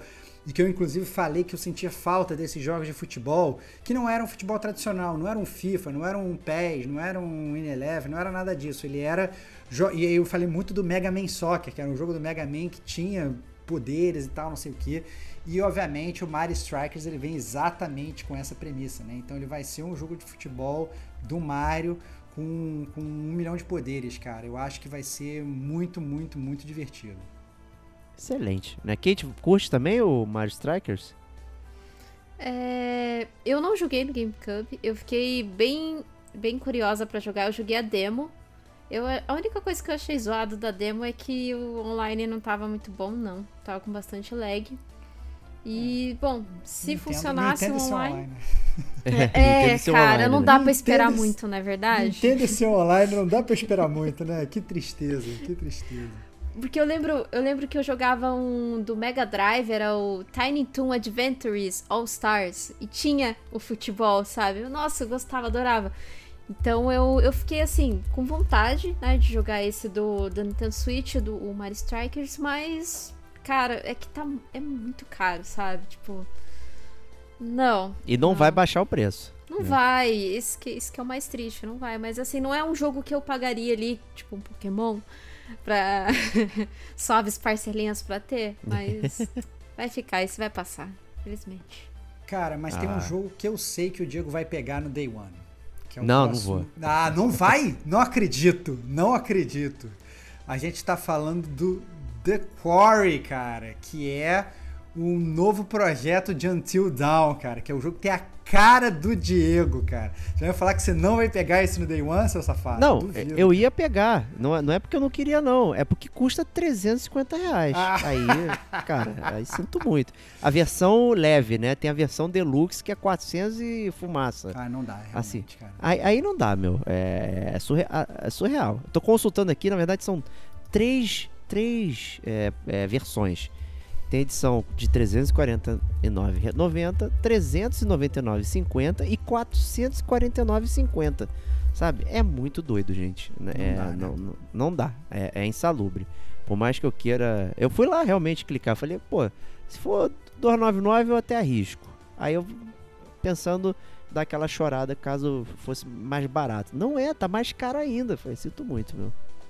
É, vou esperar o preço baixar, mas certamente é um jogo que eu, que eu tô de olho aí. Eu curto muito esses jogos aí de decisão, não sei o que. É o. Aí o. Vou chamar o sucessor espiritual do Until Dawn. Né? Então o pessoal da Supermassive aí é, trazendo um milhão de personagens e todos eles têm que sobreviver né, no final daquela noite na pedreira ali, não sei o que, papapá, trazendo melhorias que vieram daquela do daquela antologia lá que tem o Man of Mida, não sei o que, que você pode jogar com vários personagens, então cada, cada amigo seu, ou você pode passar o controle, trocar e jogar, outra pessoa vai tomando decisão meio burra, aí tu fica puto, porra, não escolhe isso, não sei o que, então dá pra brincar bastante com a galera, fazer estilo festa, festa aí e tal, então assim, muito legal, só não é legal o preço, gente. Aí quebrou a corrente legal, meu. Fico muito chateado. E próximo jogo aí da área, já é um jogo que já tinha saído, né? Acho que em 2018 e agora saindo para PS5 e Xbox Series, que é o Deliver Us to the Moon. Né? E uma espécie de jogo para salvar a humanidade. É, né? E aí, Um jogo que você joga em primeira pessoa, em terceira pessoa, tem puzzle e tal, mas é aquele negócio, né? Aquele jogo que quem não para pra não pesquisar vê assim, nossa, um jogo novo, lançamento e tal, não sei o que. Mas é um jogo de 2018, né, galera? Então o jogo já tem seus bons quatro aninhos, né, cara? é, então, pega leve, pega é, leve. Pega leve, vai com calma e pesquise sobre Deliver Us to the Moon antes de, antes de, de sair da- comprando em Day One. Isso aí. Próximo jogo, Capcom Fighting Collection. Aí, hein? Esse aí é o outro Capcom Fighting Collection aí, que são aqueles jogos mais fora do, do radar, né? Tem Darkstalkers, né? Uma série de joguitos aí. É... Eu não sei se eu pego, gente, que eu peguei aquela Capcom Beat'em Up Collection. Hum, Os jogos em si são legais, mas eu tinha expectativa de ter a parte histórica uhum. ali junto, né? Tal qual o Street Fighter Collection, né? Que tem toda a parte histórica, sabe? É, contando a história de cada jogo, assim como foi concebido, tem arte da época, tem design, tipo os rabiscos do- dos, dos game designers, de como eles fariam os jogos e tudo mais. Pô, muito interessante. E o Beat'em Up Collection não tem nada disso, achei ridículo. Né? E eu tenho medo de que o Fire Collection também seja muito semelhante. É, pelos, pelo site da Capcom, o Fighting Collection, ele tem de bônus, né, músicas remix e algumas ilustrações novas. Né? Eu não sei o que, que, eles, o que, que são essas ilustrações novas, provavelmente, é, não sei se são ilustrações antigas, né, de, de, de rascunhos do jogo, são ilustrações que os caras fizeram agora sobre o jogo, né? O que é muito estranho. E os próprios jogos, na verdade, são jogos que a gente, né? Quem é gamer mais antigo pode até conhecer, né? Então tem é, três Darkstalkers. Na verdade, é um Darkstalker, depois aquele Night Warriors, que é o Dark, tipo Darkstalkers 2, né? Aí depois Isso. tem o Vampire Saver, Vampire Hunter, Vampire Saver de novo, Red Earth e tal. Tem até o, aquele Street Fighter de, de, de Tetris lá, aquele puzzle, puzzle Ah, o, fighter. o Puzzle Fighter, Puzzle que eu Fighter. acho muito divertido. É, então, tem até, tem, tem até isso. E, e, na verdade o único jogo, talvez, grande blockbuster que tenha é o Hyper Street Fighter 2, né? É, e desculpa, assim, dependendo do preço que vai custar esse Capcom né, É, não, é. Fighting Collection, eu não diria que vale a pena não. Né? Eu diria pra, sei lá, jogar esse- esses jogos de outra forma. Com certeza tem jogos, tem formas mais baratas dependendo do preço, né? Então iria Com certeza. iria com muita atenção aí. Isso aí. E pra finalizar, esse aqui eu vou perguntar pra Kate, né? Já que ela é a mais corajosa aqui dentre nós, né? É, o próximo jogo aí é o Fobia Sandifna Hotel. Eu tava vendo até umas imagens e tal, eu fiquei aterrorizado, tá, gente? Com esse Fobia aí. É, Mas a Kate é o- corajosa, hein? É, ele é mais ele é, é aquela coisa Pra quem pra, pros fãs de Silent Hill que que estão estão tristes, né? Porque a Konami tá sentada em cima dessas IPs e não faz nada.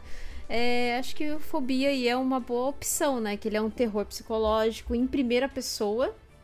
Então ele é aquela exploração de ambiente, ele lembra muito aquele Outlast, sabe? Que Uhum. você tem que fugir daquele bicho e, e se esconder e tal, e você não tem nada. Então ele tem uma resolução de puzzles, é bem sobrevivência. Acho que é até parecido com aquele Alien também, né? É, a- aquele que o Estevão ele sempre recomenda aqui no, no, Alien. Isolation. É, é o, o, o, que eu acho interessante de falar do Fobia, né, é que na verdade ele é um jogo indie, é, desenvolvido pelo Ai. Pulsatrix Studio, que é um jogo indie brasileiro. Então o Pulsatrix Studio ele é brasileiro, então quem quiser dar uma força aí, é, inclusive tem o, o, o Twitter deles, Pulsatrix Studios e tal, não sei o quê. É, é muito legal, né? Então você olha assim, fala assim, nossa, que jogo indie, não sei o que dessas quantas e tal, super bem produzido. E aí nunca vai pensar que tem o poder brazuca lá dentro e tem, entendeu? Tá lá, entendeu? É, então, muito legal aí o pessoal do Pulsatrix fazendo um, um jogo aí para os consoles novos. É isso aí. né? O jogo parece interessantíssimo, na real. Assim. É. Eu sei que eu vou ficar morrendo de medo, mas pô, os cenários estão bacanas, estão diversificados, né? Tem aquelas monstruosidades, né? Então, vamos ficar, vamos ficar aí de olho para conferir aí o Fobia, que realmente parece bastante interessante. Tá? E é isso aí para os principais lançamentos de junho. Né? A gente sempre, menciona, né? Tem mais lançamentos, a gente pega uma, uma seleção aqui para comentar. Certamente não são todos que, que vão sair no mês de junho. A não ser que seja um mês bem ruim, né? Mas aí, aí seriam todos, né? Mas não no caso de junho. É, E é isso aí. Vamos lá então para os serviços. Né? Chegando aí com a PSN Plus. Né? E a galera anda acertando. Né? Ou seja, aparenta que esses vazamentos aí são totalmente fakes. Né? Na verdade, só servem para criar o burburinho aí é, do- dos jogos que vão sair. né? E PSN Plus começa aí com God of War 2018, hein, Stevox? Cara, impressionante, muito legal. É, quem não teve a oportunidade de jogar o God of War lá atrás é, vai poder jogar. Eu acho que é um puta blockbuster, né? Obviamente vai ter gente. Assim, já, já teve gente chorando que ele foi ser vendido na Steam. Prova que olha só o que, que, que a Sony fez. Olha como é que eles são inteligentes, cara. Entendeu? Eles tinham o jogo, eles monetizaram o máximo que eles podiam antes de dar de graça no PSN Plus. Então eles pegaram, eles lançaram o jogo antes sem desconto, depois passaram a vender com desconto, depois passaram a vender na Steam, aí depois passaram a vender na Steam com desconto, e aí depois que eles acharam assim, não, realmente já faturamos tudo, agora vamos dar para os assinantes da Plus, entendeu? Então eles estão, obviamente, tentando maximizar os lucros dele com, com, com o jogo. Eu, assim, é...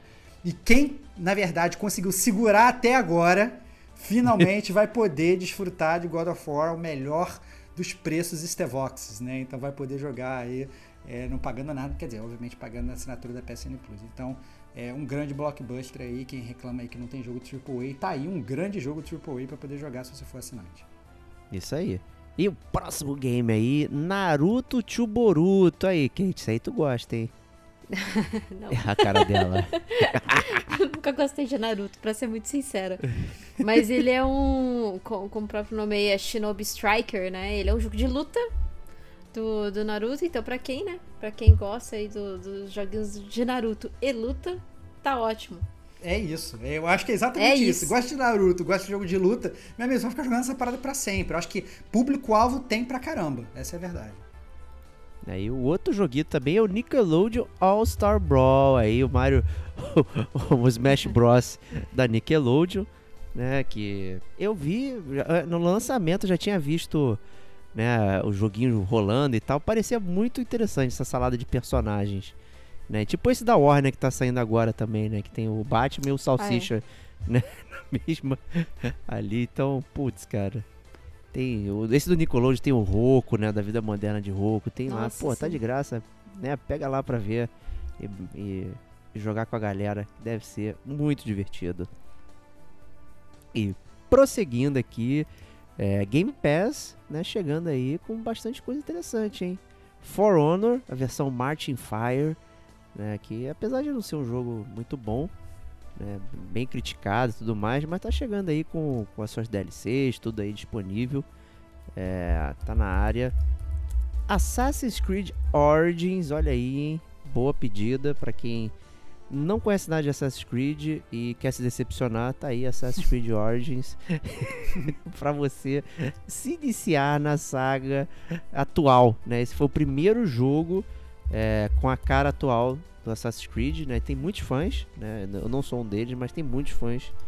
Né? Esse aí é o do Egito lá, que você acompanha lá o, o Super Bayek, né? Que na, nas cutscenes ele é, é super violento, vai matar geral, não sei o que, e no, no, no- quando tá, tá, tá passeando pelo mapa ele é super tranquilo, ajuda o pessoal a atravessar a rua, né? E tal, tudo mais aí, então... Assassin's Creed Origins também, pô, é um jogo AAA na área, né, gente? Não dá pra reclamar, né? É, também um super relançamento aí, Shadowrun Returns, né? Para quem gosta daquele RPG aí, Technomancer, não sei o que lá de Super Nintendo lá atrás, vão vir os três jogos da série Shadowrun aí nesse pack. né? Então, se você gosta de Cyberpunk, gosta de magia, gosta de tomar decisões, gosta de batalha em turno, gosta de muitos personagens, tá aí Shadowrun. Esse aí eu tô me guardando pra jogar também. Eu quase comprei, aí quando falou que vai sair na Game Pass, eu falei, pô, vou jogar na Game Pass, gente, não vou olha comprar aí, não. Olha aí. Vou me preservar, vou preservar. Né? E para aqueles fãs de luta rápida, né, dificuldade e tudo mais, a saga do Ninja Gaiden Master Collection. Saíram os três Ninja Gaiden aí é, para você se aproveitar de toda a violência de Ryu Hay- Hayabusa né, e sair na mão lá com ataques de precisão. Né, o, o- Quando o primeiro Ninja Gaiden saiu nessa versão, nesse estilo, né, em vez de ser naquela antiga do Nintendo 8-bit, de side-scroller, né, o pessoal fez muita comparação com o Devil May Cry, né, com a questão de você ser perfeccionista, né, acertar tudo é, as coisas e tal. Eu, eu realmente eu não joguei, mas eu queria ter jogado, acho que é uma boa oportunidade também pra galera com essa versão aí. Eu queria ver o Stevox jogando, hein? O Ninja Gaiden. Será, cara? acho que você é um mestre, cara. Será que eu vou ter coragem, cara? Não sei se eu vou ter coragem. Queria ver tua mão doendo, Já tô- reclamando. Já tô, velho, cara, já tô velho, já tô velho. Mas tem assim, esses são os jogos da, da Game Pass. Obviamente tem outros jogos que a gente não citou, porque senão a gente vai ficar aqui falando o mês inteiro. Né? A Game Pass tem assim, um bilhão de jogos, mas tem só um jogo que eu gostaria de citar que eu fiquei curioso, que é o Chorus, ou Corvus, que ele na verdade troca o U pelo, pelo V no final, entendeu? Que é um jogo de nave no espaço. Então é um jogo que a gente raramente vê, né? Então a gente vê jogo de nave, jogo de nave no espaço, e aparentemente tem uma história de ficção científica que, pelo que eu ouvi falar, era bastante interessante. Então é um jogo que eu tô bastante curioso, né? Não sei se é bom, não sei se é ruim, fazendo lá um, um pré-detonando agora, assim. É um jogo que eu fiquei curioso, assim, é um jogo que eu com certeza eu pegaria para testar, né? É, porque né, ficção científica, e- eu sou fã, e se o jogo de se o combate de nave for divertido, eu acho que pode ser legal. E é outro que também tá vindo de graça na Game Pass esse mês. Perfeito. É isso aí. Então vamos lá para as notícias. Aí, é, Kate, começa aí pra gente essa primeira notícia maravilhosa aí. Bom, é, foi revelado, né, alguns jogos da PSN, do novo serviço da PSN Plus, inclusive. E ela foi oficialmente lançada já lá na Ásia, né? No dia 23 do 5. Então, menos, menos o Japão. Na Ásia toda, menos o Japão. Não sei, não sei o porquê, né, dessa decisão. Então, alguns jogos, é, o, o, pessoal que assina, né, já teve acesso a alguns jogos, né? Então, a gente já sabe mais ou menos os jogos que estão ali na biblioteca do serviço. E dentre alguns destaques aí, tem o Gridfall, já foi dado na PSN Plus, Killzone Shadowfall, é, isso eu não me lembro se foi dado, mas é, é, é foi o jogo quando lançou o PS4, foi o jogo que lançou com ele. Que eu, que eu me lembro que era o, praticamente o Sim. único jogo que tinha. O Saints Row uh, The Third Remastered, lembrando que tá para sair o novo, né? O, o, novo Saints Row aí. E o Detroit Become Human, que também já foi dado na PSN Plus. Na semana que foi dado, eu comprei uma semana antes por 15 reais, e aí ele foi dado na PSN Plus. Olha o... aí, cara. o Injustice 2, Final Fantasy é, é 10, 10, é 10. e 10.2 HD Remastered? Sim. É isso. Então é isso. E tem lá mais uma lista imensa aí de jogos de PS4 e PS5, tá? Podemos, é... podemos falar rapidamente só para falar que a gente Os, não falou. Alguns destaques, então, é. é. Bloodborne, é, Concrete Genie, Days Gone, Death Stranding e a versão do Director's Cut, Demon Souls, o novo já, o remaster né, do PS5, Ghost of Tsushima Director's Cut, que a Kate já falou esse, esse podcast, God of War, esse que está sendo de graça, tá sendo dando, dando, de graça agora nesse mês, Horizon Zero Dawn, Infamous First Light, Infamous Second Son, Marvel Spider-Man, o Marvel Spider-Man Miles Morales, o Returnal, Last of Us Remastered, Last of Us Left Behind, Until Dawn, Uncharted The Nature and Day Collection, Uncharted 4 Thief's End, o Uncharted The Lost Legacy, o jogo do Guardiões da Galáxia, RDR2, se você tá com insônia, vai curar sua insônia. Resident Evil, é, Balan Wonderworld, Call of Cthulhu, Darksiders, Genesis, jogo favorito do Diego, Darksiders uh. 3, outro jogo favorito do Diego, Desperados 3, um jogo meu favorito que já foi falado nesse podcast, Final Fantasy 7, Final Fantasy 8 Remaster, Final Fantasy 10, 10 e 10 2 HD Remaster e Final Fantasy 12 The Zodiac Age, mais conhecido como o Star Wars dos Final Fantasies, olha só. Acabei de assinar o PS por conta desse jogo. Então, eu tenho uma curiosidade de rejogar o, o, o Final, Final, Fantasy 12, 12, é com a versão International, né? Esse aqui, desculpa o parênteses, né? Esse aqui ele muda o, o, o negócio de level up, licenciamento lá e tal, fica mais simplificado para jogar. O, então eu tenho essa curiosidade. O ponto é o seguinte, refer, fazendo referência à carta do nosso Diogo Ferreira via e-mail, pense nessa lista, pense o que você já jogou, pense o que você não jogou. Se, pô, 90% da lista você não jogou, pô, é óbvio que vale a pena. Não, se você, pô, já jogou tudo aí, tem dois jogos que você não jogou, aí talvez não vale a pena, né? Vale a pena você esperar um desses dois jogos, ou esses dois jogos entrarem em promoção, né?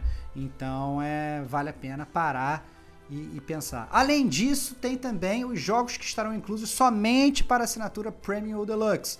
Então, Assassin's Creed Valhalla, Far Cry 3 Remaster, Far Cry 4, For Honor, South Park The Fracture But Whole, jogo excelente, já joguei.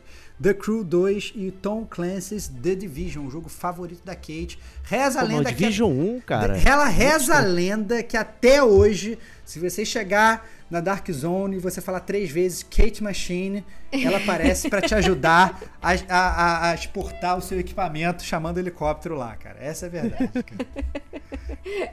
Olha, pode até ser, mas é, é lá no 2, tá? mas eu... É no 2, né? Bom, o 1 um, eu gosto, gosto bem mais do 1 um do que o, do que do 2, assim, não sendo tão, não sendo saudosista, óbvio, mas uh, o, o um, a Dark Zone do 1 um era muito mais divertida enfim, né? E lembrando também que esses jogos, eles estão na Premium, na Deluxe, porque ele é o serviço da Ubisoft Plus na PSN, que vai que estará atrelado à PSN, né? Então, possivelmente, futuramente, pode ser que entre mais jogos da Ubisoft aí no no, no catálogo. Né? Eu, eu, espera, eu esperava que viesse o Assassin's Creed Origi Origins, né? Porque ele teve agora otimização para PS5 o que é, foi semana passada, assim, bem no finalzinho de, de maio. Então, mas ele não veio, veio só essa listinha aí, mas, bom, esperamos. Veio né? pra Game Pass, né? Como a gente falou lá, né? Veio pra Game Pass, exato. Olha aí, olha aí. Então essa competição tá cada vez mais doida aí, né? A Microsoft entra com, com EA Play na assinatura Ultimate, né? E aqui vem a, a, a Sony com a Ubisoft Plus aí na assinatura mais cara. Né? Também fazendo a dobradinha aí de, de, de aumentar o, o, portfólio, né? Então, é, a briga tá boa, né? Vamos é. ver. Vamos ver é quem sairá o vencedor. Lembrem-se, lembrem-se, analisem os jogos, analisem os serviços, calcule o custo de oportunidade, se você já tem um console ou não, você precisa comprar um console? Não precisa. Você já está pagando algum serviço? Né? Vale a pena você pagar um outro serviço? Você tem tempo para jogar todos esses jogos? Olha só, esse, essa dica é boa. Você tem tempo? Você vai comprar, vai aumentar o seu backlog em 200 jogos, quando na verdade você só tem meia hora a cada semana para jogar? Olha aí. Então, assim, pare e pense no seu tempo gamer. Tem muitas considerações que cada um de vocês que está escutando esse podcast tem que fazer antes de assinar qualquer serviço, seja ele qual for. Isso aí. É, e também temos informações adicionais aqui sobre né, os jogos antigos ali. É, tava até circulando né, alguns jogos retrocompatíveis PS1 e PS2 teriam troféus aí, né, tanto para PS5 quanto PS4. Tinha até gente já mostrando imagem né, desses troféus e tudo mais.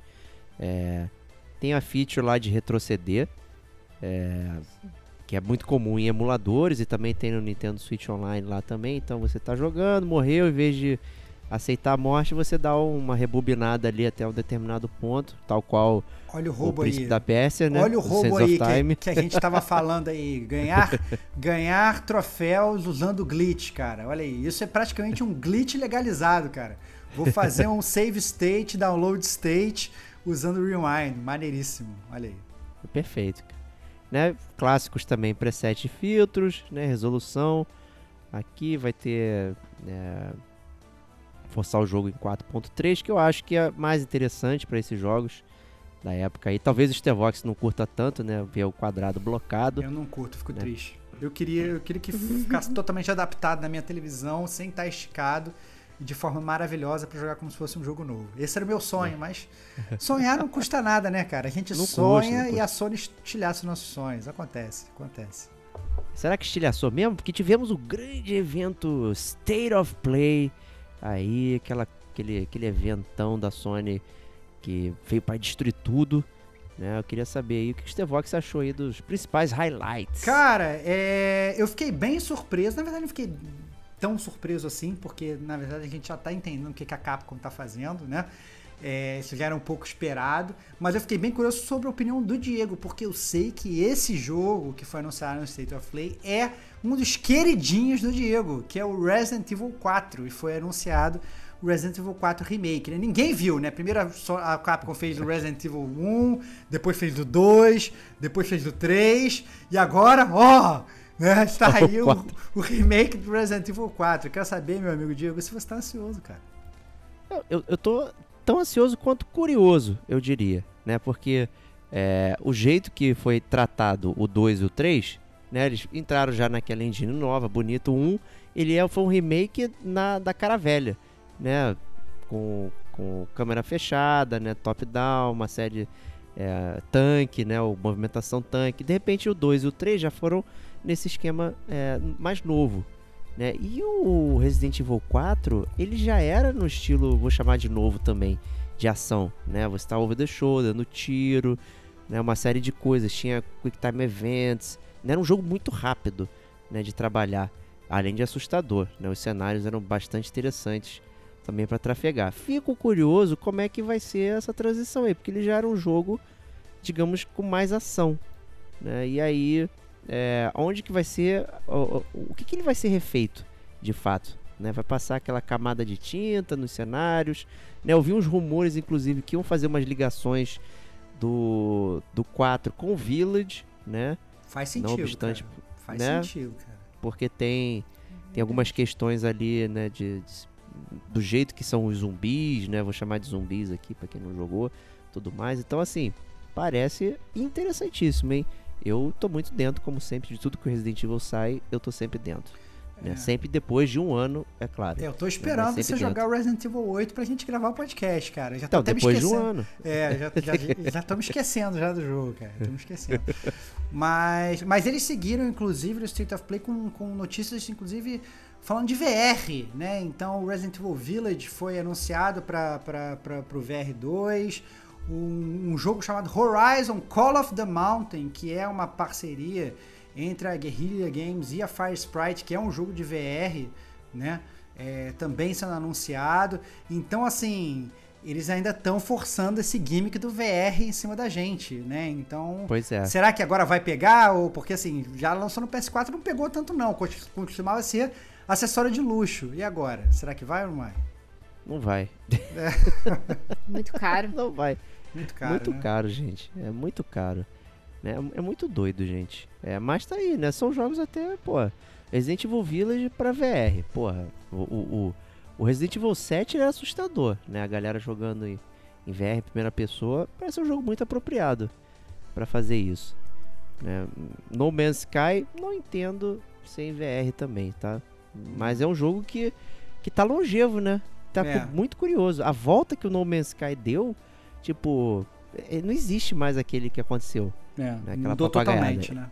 Mudou totalmente, cara. É um jogo completamente novo, diferente, É. tem o seu público. É muito interessante como é que foi essa reviravolta. Tal qual o Final Fantasy eh, 14, né? Quando saiu, não foi bom, retirou, foi refeito. Porra, tá aí na área é, e tal.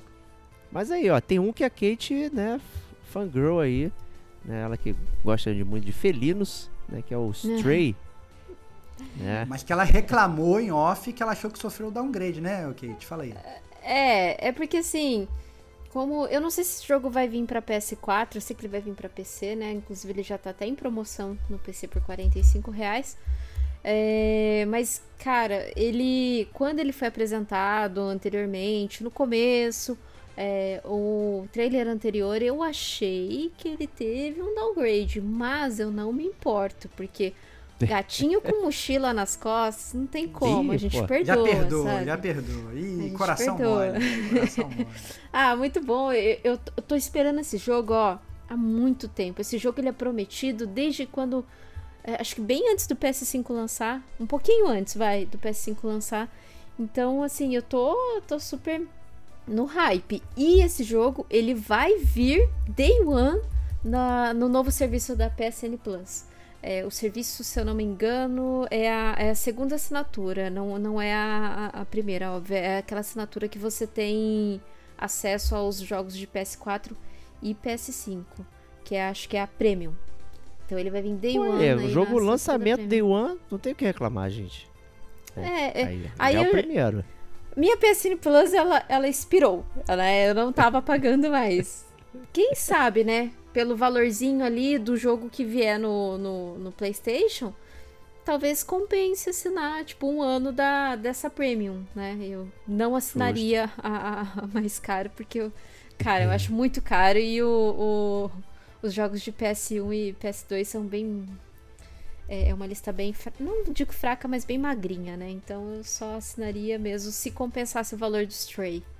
E também porque lá na Ásia saiu o Yokai Watch, viu? Pra, pra PSN, pro serviço da PSN. Só que aqui no Ocidente não temos Yokai Watch.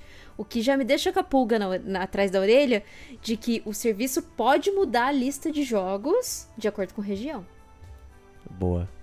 Eu, eu, uma coisa que eu fiquei bastante curioso, que também foi anunciado no State of Play, eu queria saber muito a opinião do Diego, foi o Final Fantasy XVI.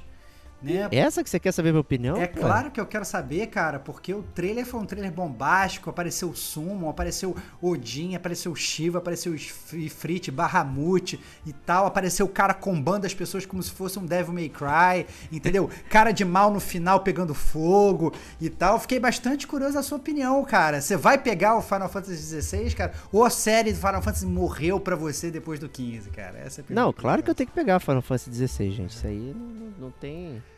Não tem pra ninguém. Mas é, é nem aquele Stranger of Paradise eu não peguei ainda, né? O preço tá caro. Uhum. Né? Tô, com, tô com esse problema aí. Mas o, o- o- eu não sei ainda o que pensar do Final Fantasy XVI, tá? Eu tô achando ele confuso. é, tentando muitas coisas ali.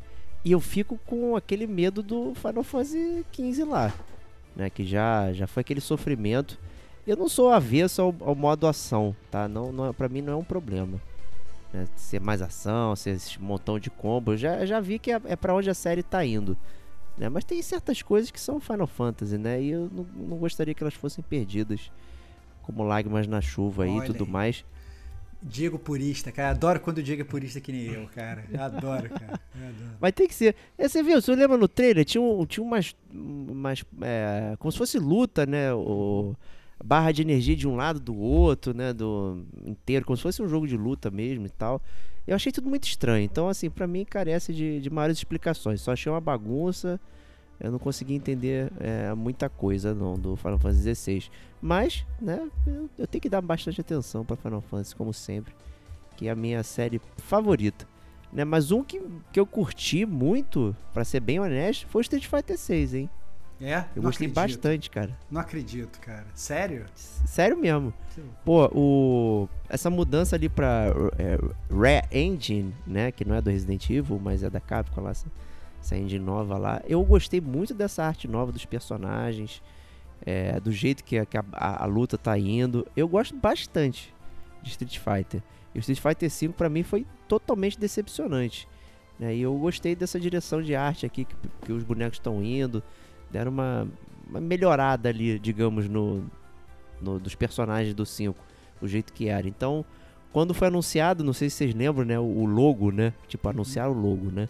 Do Street Fighter e fala, pô, perdeu toda aquela questão de ser rua, né? Então o logo era totalmente corporativo. né? O pessoal até pegou lá de. de de, de aqueles, negócios, aqueles lugares de, de estoque, fotos, né? Não sei o que que você pode usar, né? Sem, sem, sem trademark e tudo mais. Mas a, a luta tá extremamente colorida, né? Os golpes e tudo mais. Então, né? mudança do logo, como muita gente achou que ia ficar um jogo mais chato, né? Pelo contrário, ficou, pelo menos na minha visão, bastante interessante.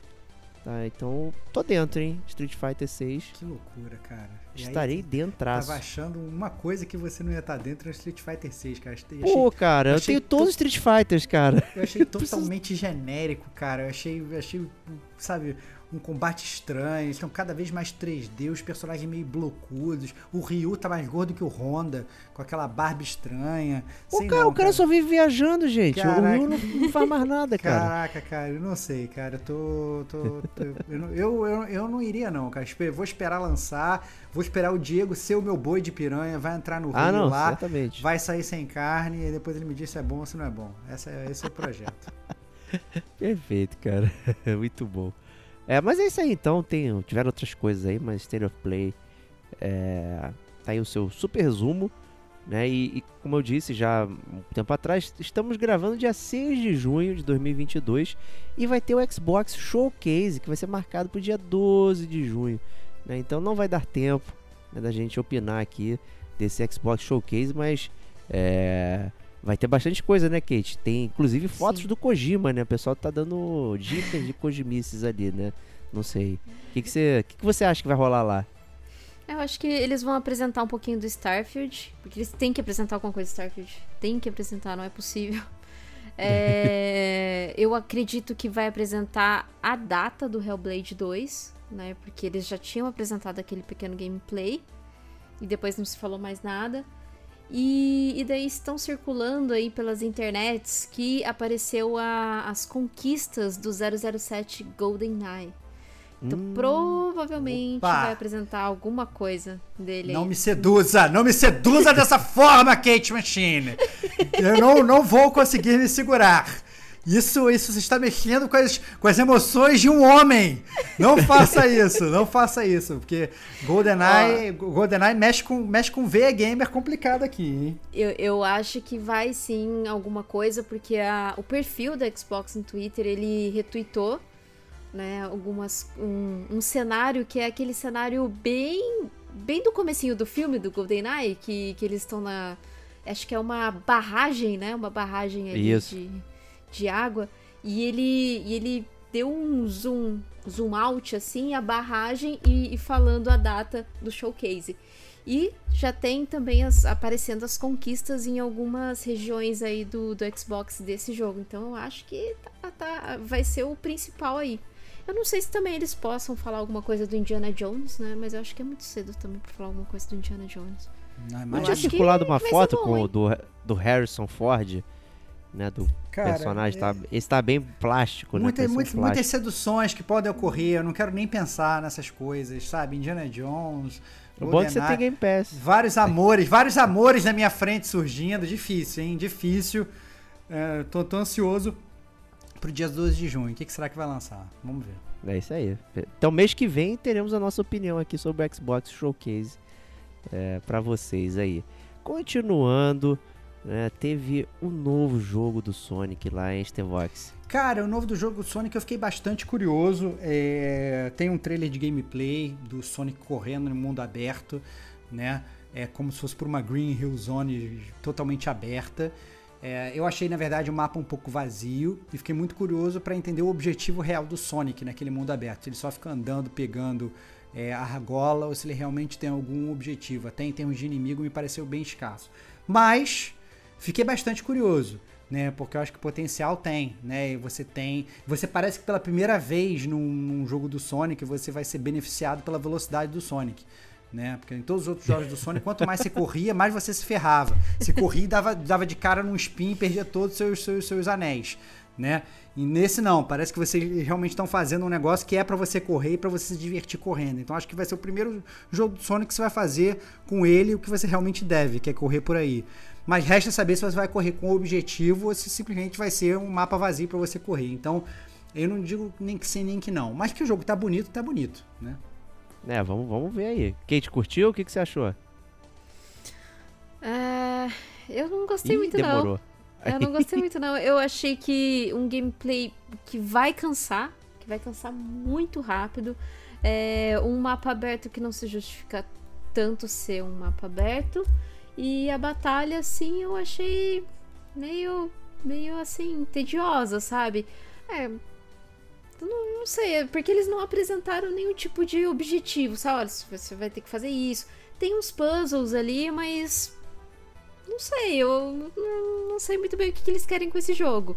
Eles querem se. Provavelmente eles querem seguir um, um padrão de, de Zelda, né? Aquele último É. Zelda, o Breath of Wild, né? Mundo aberto, exploração e tal. Mas eu não achei que ficou bom, sabe? Eu acho que é, se você jogar duas horas aquilo ali, já, você já vai ficar cansado. Mas assim, quem sou eu, né? Eu jogo Assassin's Creed, mas aí vai de cada aí. pessoa mesmo. Eita, mordeu e aí, ó. assoprou. Mas outra É. coisa também que foi anunciada que eu sei que a Kate tá dentro é Pokémon Scarlet e Violet. A Kate já está jogando dinheiro na tela, Kate? Fala aí, admita. Admita. Ó, eu eu já vou- sei que ela vai falar. Vai falar que não, mas quando Que tá lançar, normal. vai falar, não, não, esse eu tô fora. Esse eu tô fora. É isso que ela vai falar. Mas aí quando lançar, vai jogar todo o dinheiro dela. É isso. Fala aí. Ó, é, o Pokémon Scarlet aí, Violet, ele recebeu aí um trailer pra mostrar mais ou menos do que se trata o jogo, né? O que, que eles vão colocar ali. Me parece que é um mundo aberto muito parecido com o Pokémon Arceus, que foi o que o spin-off de janeiro, né? Misturando um pouquinho com o, o Pokémon é, Sword Shield. Mas, sinceramente, eu quando saiu, quando tava pra sair o trailer, eu nem fiquei esperando. Não fiquei esperando pra assistir, não. Eu não tô tão empolgada, não. Será? Bom, vamos, vamos ver no mês, Vamos- né? No mês do lançamento. Vamos ver, vamos É ver outra quando história. sair. Quando sair aquele É. Pokédex, aqueles Pokémons novos, vamos ver, vamos ver se você não vai cair lá dentro. É, E vamos ver, começar mas... o peer pressure também, né? Tipo, ó, peguei. É. né? Você vai peguei. pegar o Scarlet, você vai pegar o Violet. Quem é que Ah, vai é? trocar Pokémon comigo? Vai começar. A gente, já sabe, a gente já sabe como isso funciona. Vamos ver, vamos ver, vamos ver. É, esse que é o problema. É isso aí, é isso aí. E pra terminar aqui, o super anúncio da continuação do jogo Jedi Fallen Order. E aí, Stevox? Tô curioso, é a continuação das aventuras do Calcasts. Já teve podcast do Gamer Como a Gente sobre Star Wars The Fallen Order. Um podcast que o Diego não participou, que ele não jogou. Shame on you, Diego. É... Tá na minha lista aqui do EA Play, que eu tenho ele. Olha aí, cara. tá, serviço. vai, ter, que- vai ter que jogar ele rapidamente antes de jogar esse novo, cara. Porque eu acho que É. a gente vai ter que gravar sobre esse podcast, cara. Vai ter que gravar, vai fazer um podcast sobre esse jogo. Eu acho que é, eles têm chance de melhorar é, o primeiro, né? Uma coisa que foi muito que o pessoal sempre criticou muito na primeira questão do mapa, que às vezes é muito confuso, tem uma curva de aprendizado muito grande, eles podem melhorar aquilo, né? Mas é um, um, um jogo que você claramente se sente um Jedi, né? Então eu lembro que é, O Diego gosta muito disso. Eu lembro que tem aquele primeiro jogo lá do PS3, lá do Star Wars, que você começa controlando Darth Vader. Eu lembro que o Diego vendia como é maravilhoso. Você vai jogando os Wookiees pra longe e tal, não sei o que, não sei o que. E esse jogo do, do, do Callcast, né, o Fallen Order, e assumo obviamente que esse novo, né, o Star Wars Jedi Survivor, ele vai seguir a mesma linha, como você sendo um super Jedi, usando todos os seus superpoderes maravilhosos. Então, potencial tem, e a gente sabe que Star Wars é uma série que vende que nem água. Então, aí tem aí uma grande vaquinha aí para poder explorar. Muito leite para sair ainda. Pois é. Né? Mas se eu bem me lembro, tem acho que mais cinco jogos né, em desenvolvimento de Star Wars. Não da pela EA, né? Várias outras pessoas usando. Né? Então, é, tá, tá prolífico aí. É, Star Wars continua vendendo como água, como o Stevox falou. E o que continua também saindo como água é o Gamer Como a Gente, né? Toda semana no seu feed. Então, Game Como a Gente News se despede. A gente agradece muito toda a comunicação com vocês, ouvintes. Continuem mandando cartinhas, comentários, DMs, comprem camisetas. E semana que vem tem muito mais Gamer Como a Gente para você. Um grande abraço e até lá. Tchau, tchau.